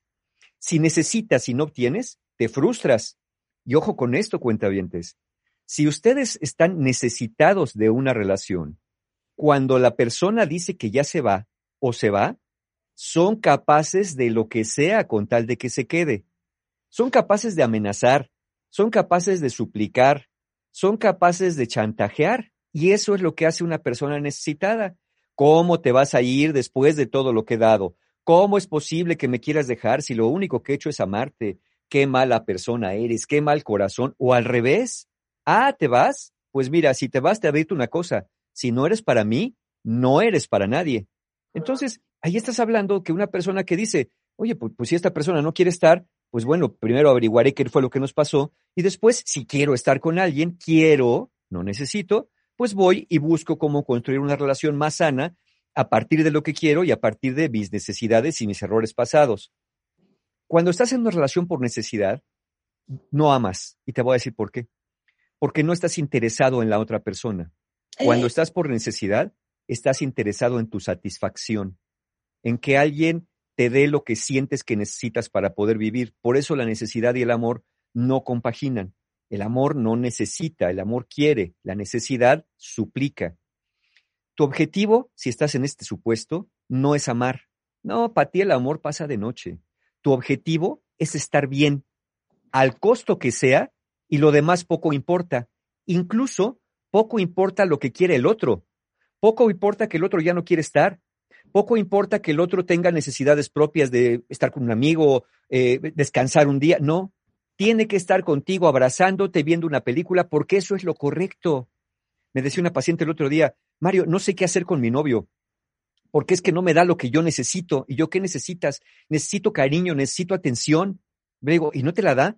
Bueno, sí me la da, pero se la tengo que pedir. Le digo, bueno, ¿y qué hay de malo con eso? No, es que yo quiero que me la dé espontáneamente. O sea, ella lo que estaba buscando era un manantial inagotable de todo lo que necesitaba. Y un adivino, y un Claro, adivino. Y un adivino. Y le dije, oye, ¿y tú sabes lo que quiere tu novio? Y me dijo, pues, ¿qué va a querer? ¿Hacerme feliz? Eso es lo que quiere. Bueno, ya, ya de ahí estamos pensando que esta necesidad te hace anular al otro. ¿Cómo identificamos una persona que necesita en lugar de amar? ¿Qué actitudes tiene? Bueno, la persona te dice de una forma u otra, obviamente con claridad, te necesito, pero también te dice, eres la sangre que corre por mis venas. Te dice, eres el aire que respiro. Sin ti no soy nada. Contigo soy todo. Sin ti no puedo vivir. Y como dije, te hace reclamos. ¿Cómo es posible que me quieras dejar? Yo que te he dado tanto, más merezco por amarte.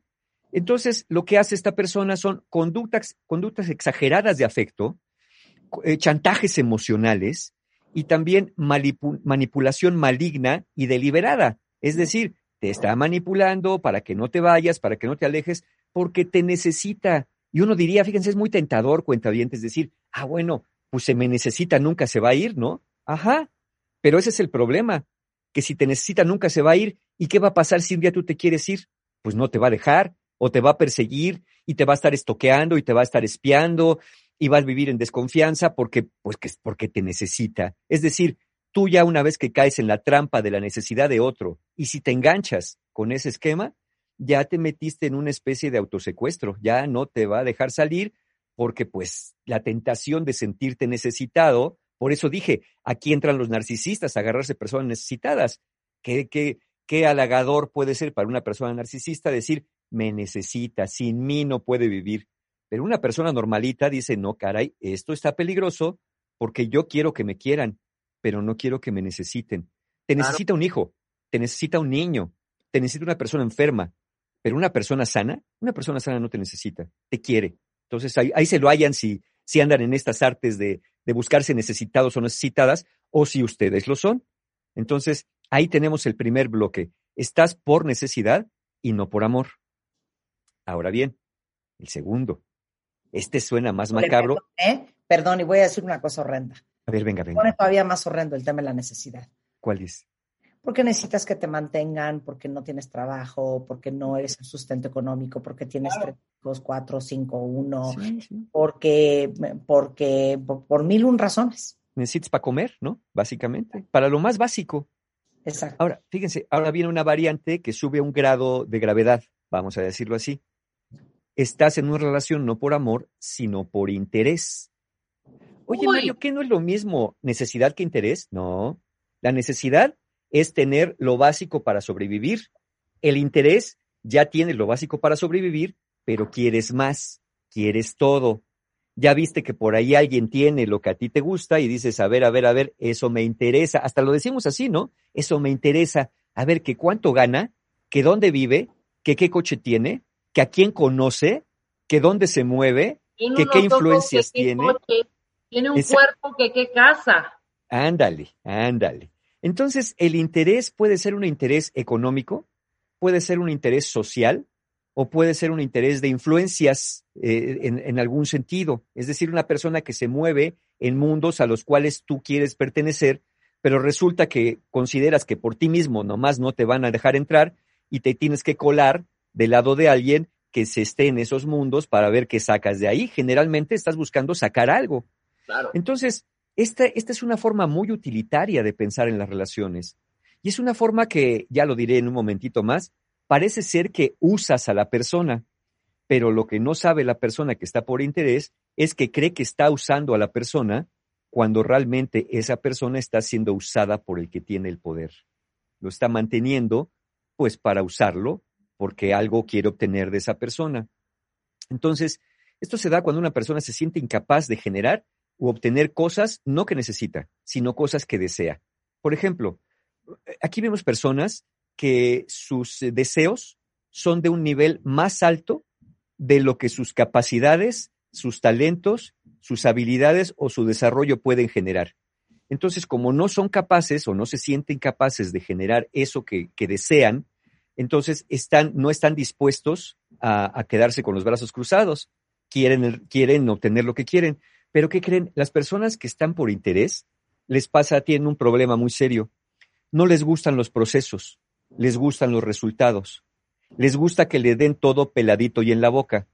Por eso no van a estar con una persona que viene desde abajo o viene desde atrás, ¿no? Una persona que dice, no, pues va luchando y va escalando. No, no, no, no. Yo con Godín es el que va escalando. Sí, sí, era archivista y ahorita es oficinista y después jefe de departamento. Pero yo no tengo tiempo que perder.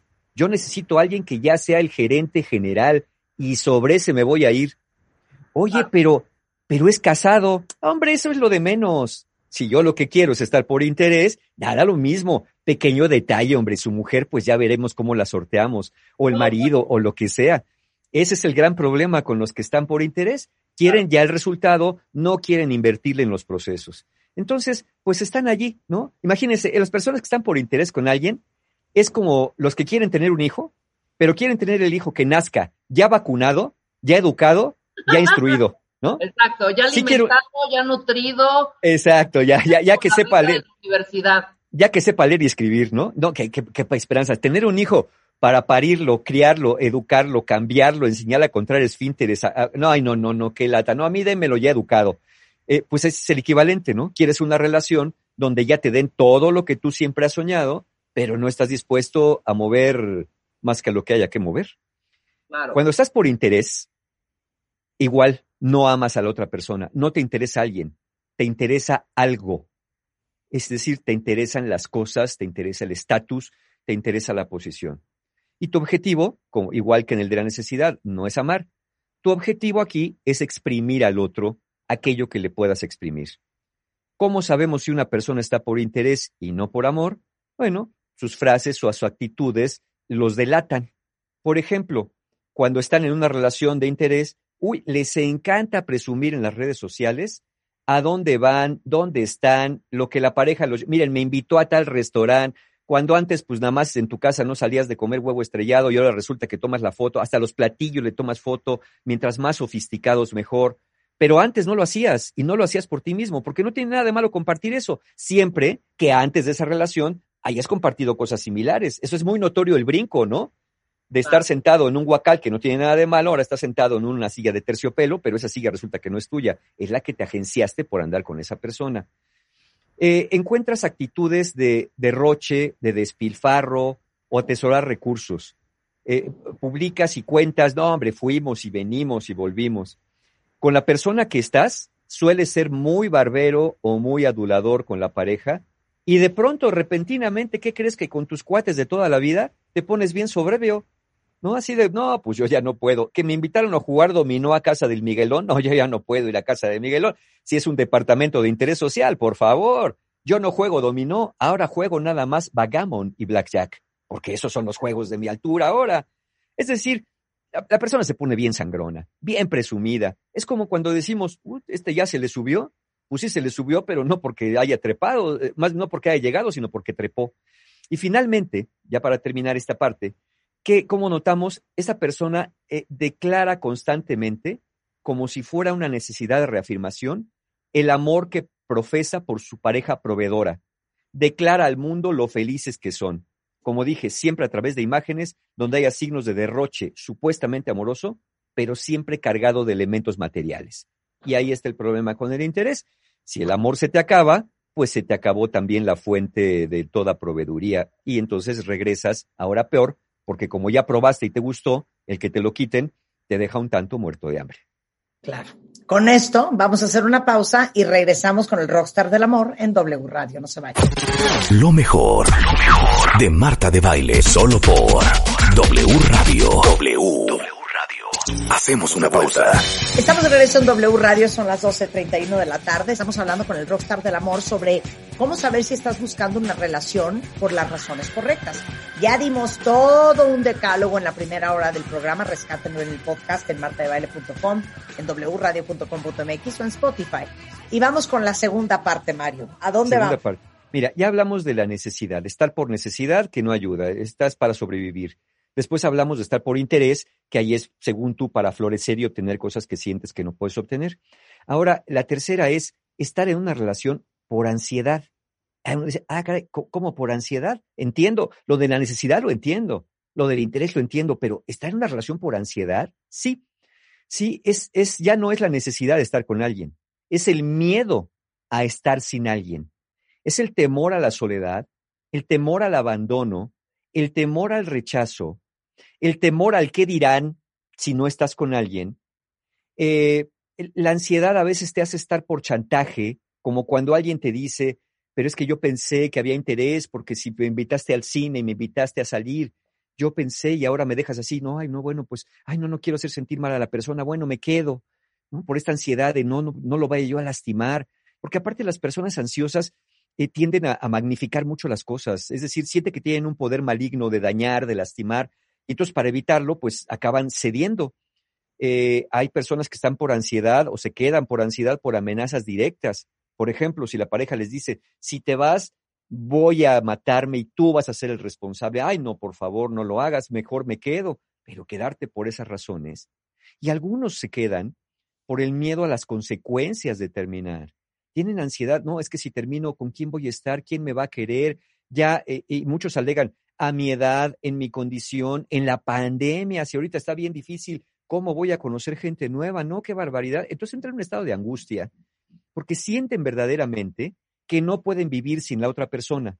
Sienten que no pueden estar sin una relación porque aseguran que si no están en una relación, catástrofes van a ocurrir en su vida.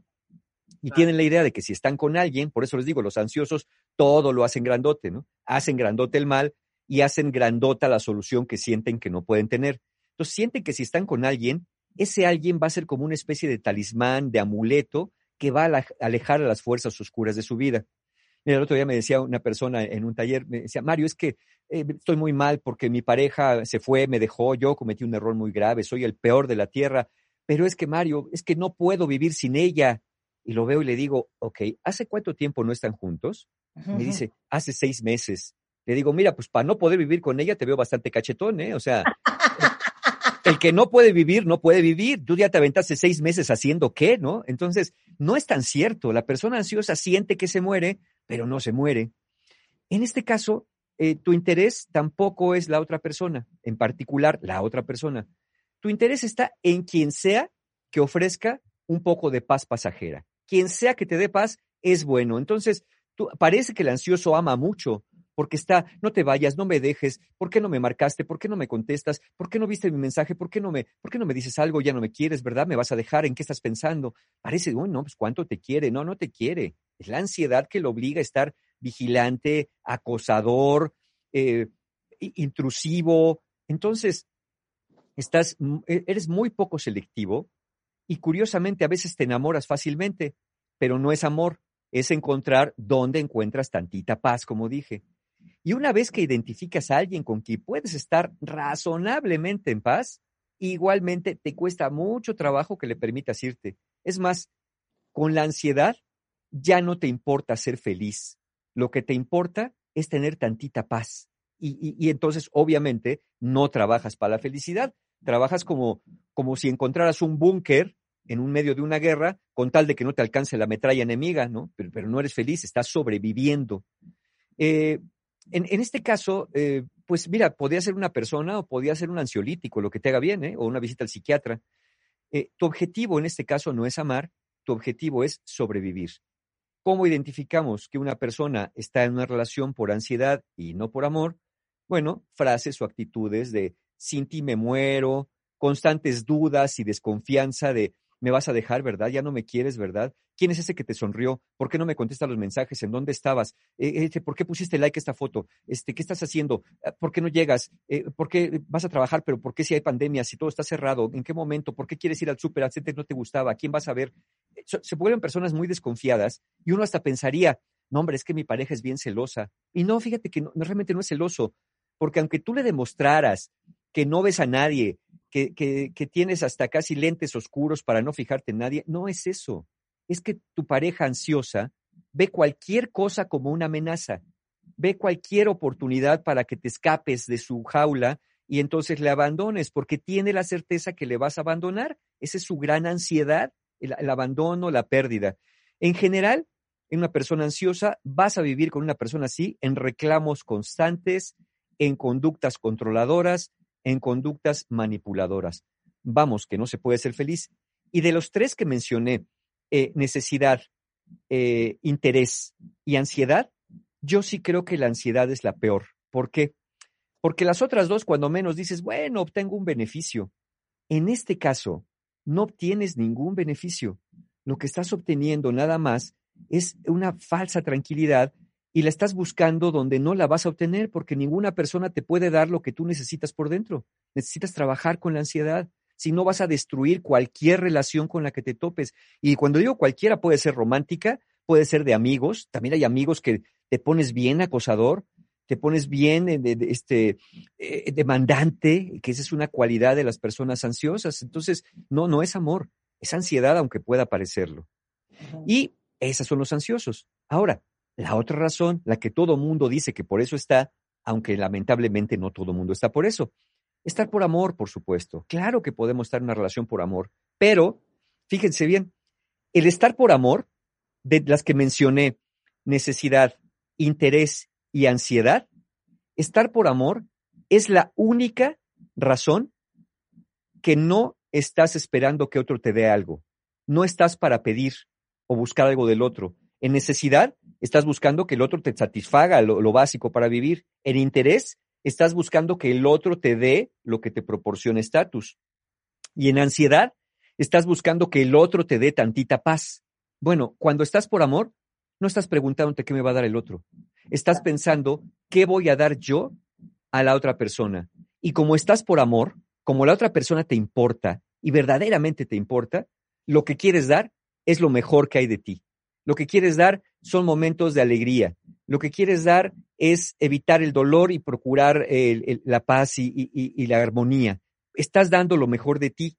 Entonces, es compartir todo lo bueno que hay en cada uno con una persona que quiere estar exactamente lo mismo con nosotros. Cuando estás por amor, te interesas en ti y te interesas en la otra persona. Y tu objetivo no es obtener algo, tu objetivo es amar y ser amado. Ahora, me dirán algunos, oye Mario, yo sé que sí, pero, pero bueno, nadie puede ser feliz si no está en una relación por las razones correctas. Y yo te digo, depende de lo que estés buscando. Claro que puedes ser feliz si te interesa un Maserati del año o una casa en una zona muy exclusiva en la Riviera Maya, pues claro que te va a hacer feliz estar con una persona por interés. Si lo que quieres es tener una buena relación de pareja, eso es otra historia. Para tener una buena relación de pareja tendrías que estar, una de las razones fundamentales tendría que ser el amor y todo lo que derive del amor. Si estás, si quieres una buena relación de pareja, pero estás por ansiedad, interés o ansiedad, lo que vas a encontrar son conflictos constantes porque estás esperando, insisto, que el otro te dé algo que él, él o ella no sabe que tú estás necesitando porque lo pides de maneras muy extrañas, muy demandantes, muy hostiles. Entonces, sí, sí se puede ser feliz eh, si buscas dinero, sí se puede ser feliz si buscas paz y sí se puede ser feliz si buscas eh, satisfactores básicos. Donde no vas a ser feliz es si buscas amor y estás realmente pidiendo otra cosa. Entonces, las razones correctas son las que para cada uno son correctas. Se presupone que en una relación de pareja, pues las cosas es, es buscar precisamente el amor. Entonces, quedarte por razones distintas al amor, puede ser que alguien te dé lo que estás buscando. Menos amor, por supuesto. Por ejemplo, si quieres alguien que te sirva, qué mejor que tengas alguien sumiso o codependiente. Si quieres alguien que te saque de apuros, qué mejor que tengas alguien con recursos o con influencias. Si quieres que tapen tus huecos emocionales, pues qué mejor que estar con un rescatador. Pero todas esas cosas no tienen que ver con el amor, tienen que ver con otras necesidades que a lo mejor hasta un terapeuta te podría ayudar más. Entonces, vean bien cuentavientes por qué razón están. Porque lo malo es que si se quedan o entran en una relación por las razones que no son las que ustedes creen que están teniendo, mira, si el otro se va de tu vida y estabas por necesidad, te quedas sin lo que provee satisfacción y caes en carencia. Si estaba por interés y la otra persona se va, te quedas sin lo que te da placer, casi casi con la sensación de haber sido expulsado del paraíso. Y si estabas por ansiedad y la persona se va, ese es el escenario más destructivo, porque te quedas en angustia, sientes que te mueres, te evalúas como alguien inadecuado, eh, catastrofizas el futuro, te sientes impotente, no accionas, te alejas de otras personas que podrían apoyarte porque ya te sientes como, como chicle masticado, ¿no? Me masticaron, me sacaron el dulce y me pegaron por ahí en cualquier lugar. Eso son lo que, lo que dicen las personas ansiosas. Y eh, pues obviamente, como dije, el precio a pagar eh, puede ser alto si te quedas ahí. Por necesidad, te quedas en las manos del otro, porque lo que empezó siendo para ti una forma de obtener satisfacción se convierte en las cadenas que te atan. Si estás por interés, te conviertes en alguien que de alguna manera se vende por cinco minutos de fama o un bien material. Y fíjense, eh, cuentavientes, los que estén por interés, como dije, ¿ustedes creen que la persona a la que están exprimiéndole algo es tonta y no se da cuenta? No, esa persona sabe, sabe lo que está comprando, sabe por lo que está pagando. Y sabes qué, como tiene tanto, pues lo que está pagando por ti es una baratija comparado con lo que tiene. Ni siquiera le está invirtiendo porque si de verdad le quisiera invertir, ya te hubiera dicho, quédate, quédate bien, quédate para siempre. Pero no, te da regalitos, te da viajecitos, pero realmente nunca te incorpora en su vida, te mantiene allí como en lo lateral, como en lo periférico.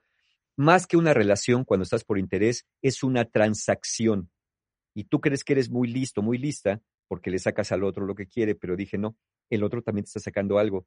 Y cuando ese algo que te saca se te acabe, pues yo no sé a dónde vas a ir a dar, pero eso lo sabremos eh, eventualmente. Y finalmente, por ansiedad, eh, la persona que está contigo no está por voluntad. Está contigo porque no sabe cómo salir de ahí sin causarte el daño que dices que te vas a causar si se va. Y por lástima nada. ¿eh? Por lástima, exacto, por lástima. Entonces, yo creo que tu dignidad o lo que quede de ella va a acabar por los suelos y tu autoestima va a acabar en niveles del inframundo. Si sobrevives a una relación de ansiedad y te quedas por ansiedad, después ya no vas a saber ni quién eres, ya no vas a saber ni en qué te convertiste con tal de que la persona no te dejara. Entonces, ¿qué hacemos con todo esto? ¿Qué podemos hacer eh, si no estamos por amor y lo que queremos es amor y lo que queremos es amar? Yo creo que lo primero es tener claridad, cuentavientes, eh, tener claridad y aclarar. Claridad al menos para uno.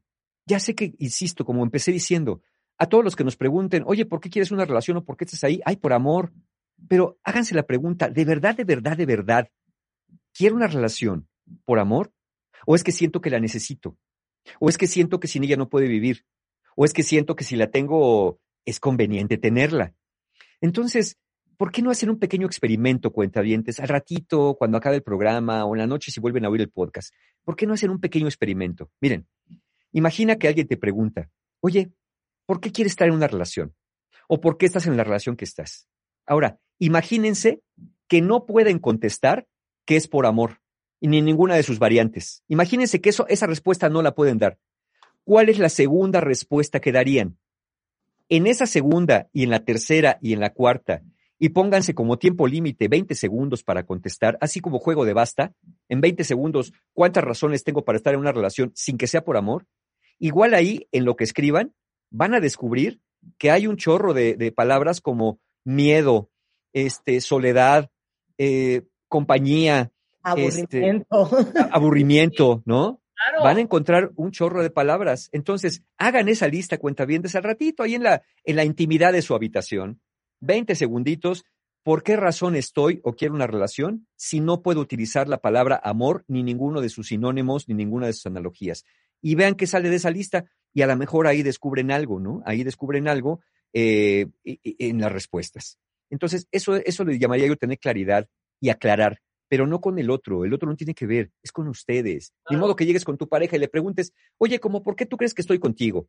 Porque el otro te va a dar sus respuestas. O bueno, si quieren hacerlo, nomás aténganse a la respuesta, porque capaz que la persona les dice, ah, pues claro que estás conmigo porque me necesitas. Uy, pues si eso va a armar un zafarrancho. Por eso mejor digo, háganlo ustedes en la intimidad de su habitación, contesten esto y si sienten la confianza con su pareja de preguntárselo, bueno, si tienen ese nivel de confianza, a lo mejor sí están por las razones correctas. Pero si dices, no, ¿cómo se lo voy a preguntar porque tengo miedo a su reacción? Ah, pues ya, ya el miedo te está diciendo otra cosa. Si no es lo que quieres, si en este pequeño ejercicio que hagas al ratito descubres que no es lo que quieres, puedes rectificar. Puedes rectificar no necesariamente cambiando de pareja, puedes rectificar cambiando de actitud. Es decir, aun cuando ya está en una relación de pareja, yo voy a procurar desarrollar las habilidades, las capacidades, las competencias necesarias para proveerme de aquello que a mi pareja hoy le estoy exigiendo. Es decir, si necesito algo económico, pues entonces hago una chambita o me, hago de freelancero. Si necesito algo de necesidades, pues busco cómo me las puedo proveer yo para no tener que estar exigiéndole a mi pareja eso. Y si es ansiedad, busco una propuesta terapéutica para calmar mi ansiedad, para poder estar en una relación más satisfactoria. Entonces, si quieres amar y ser amado, trabaja para ello. No trabajes al servicio de la ansiedad, no pongas tu mente al servicio de, la, de la, envidia, del, interés o, de la necesidad en todo caso.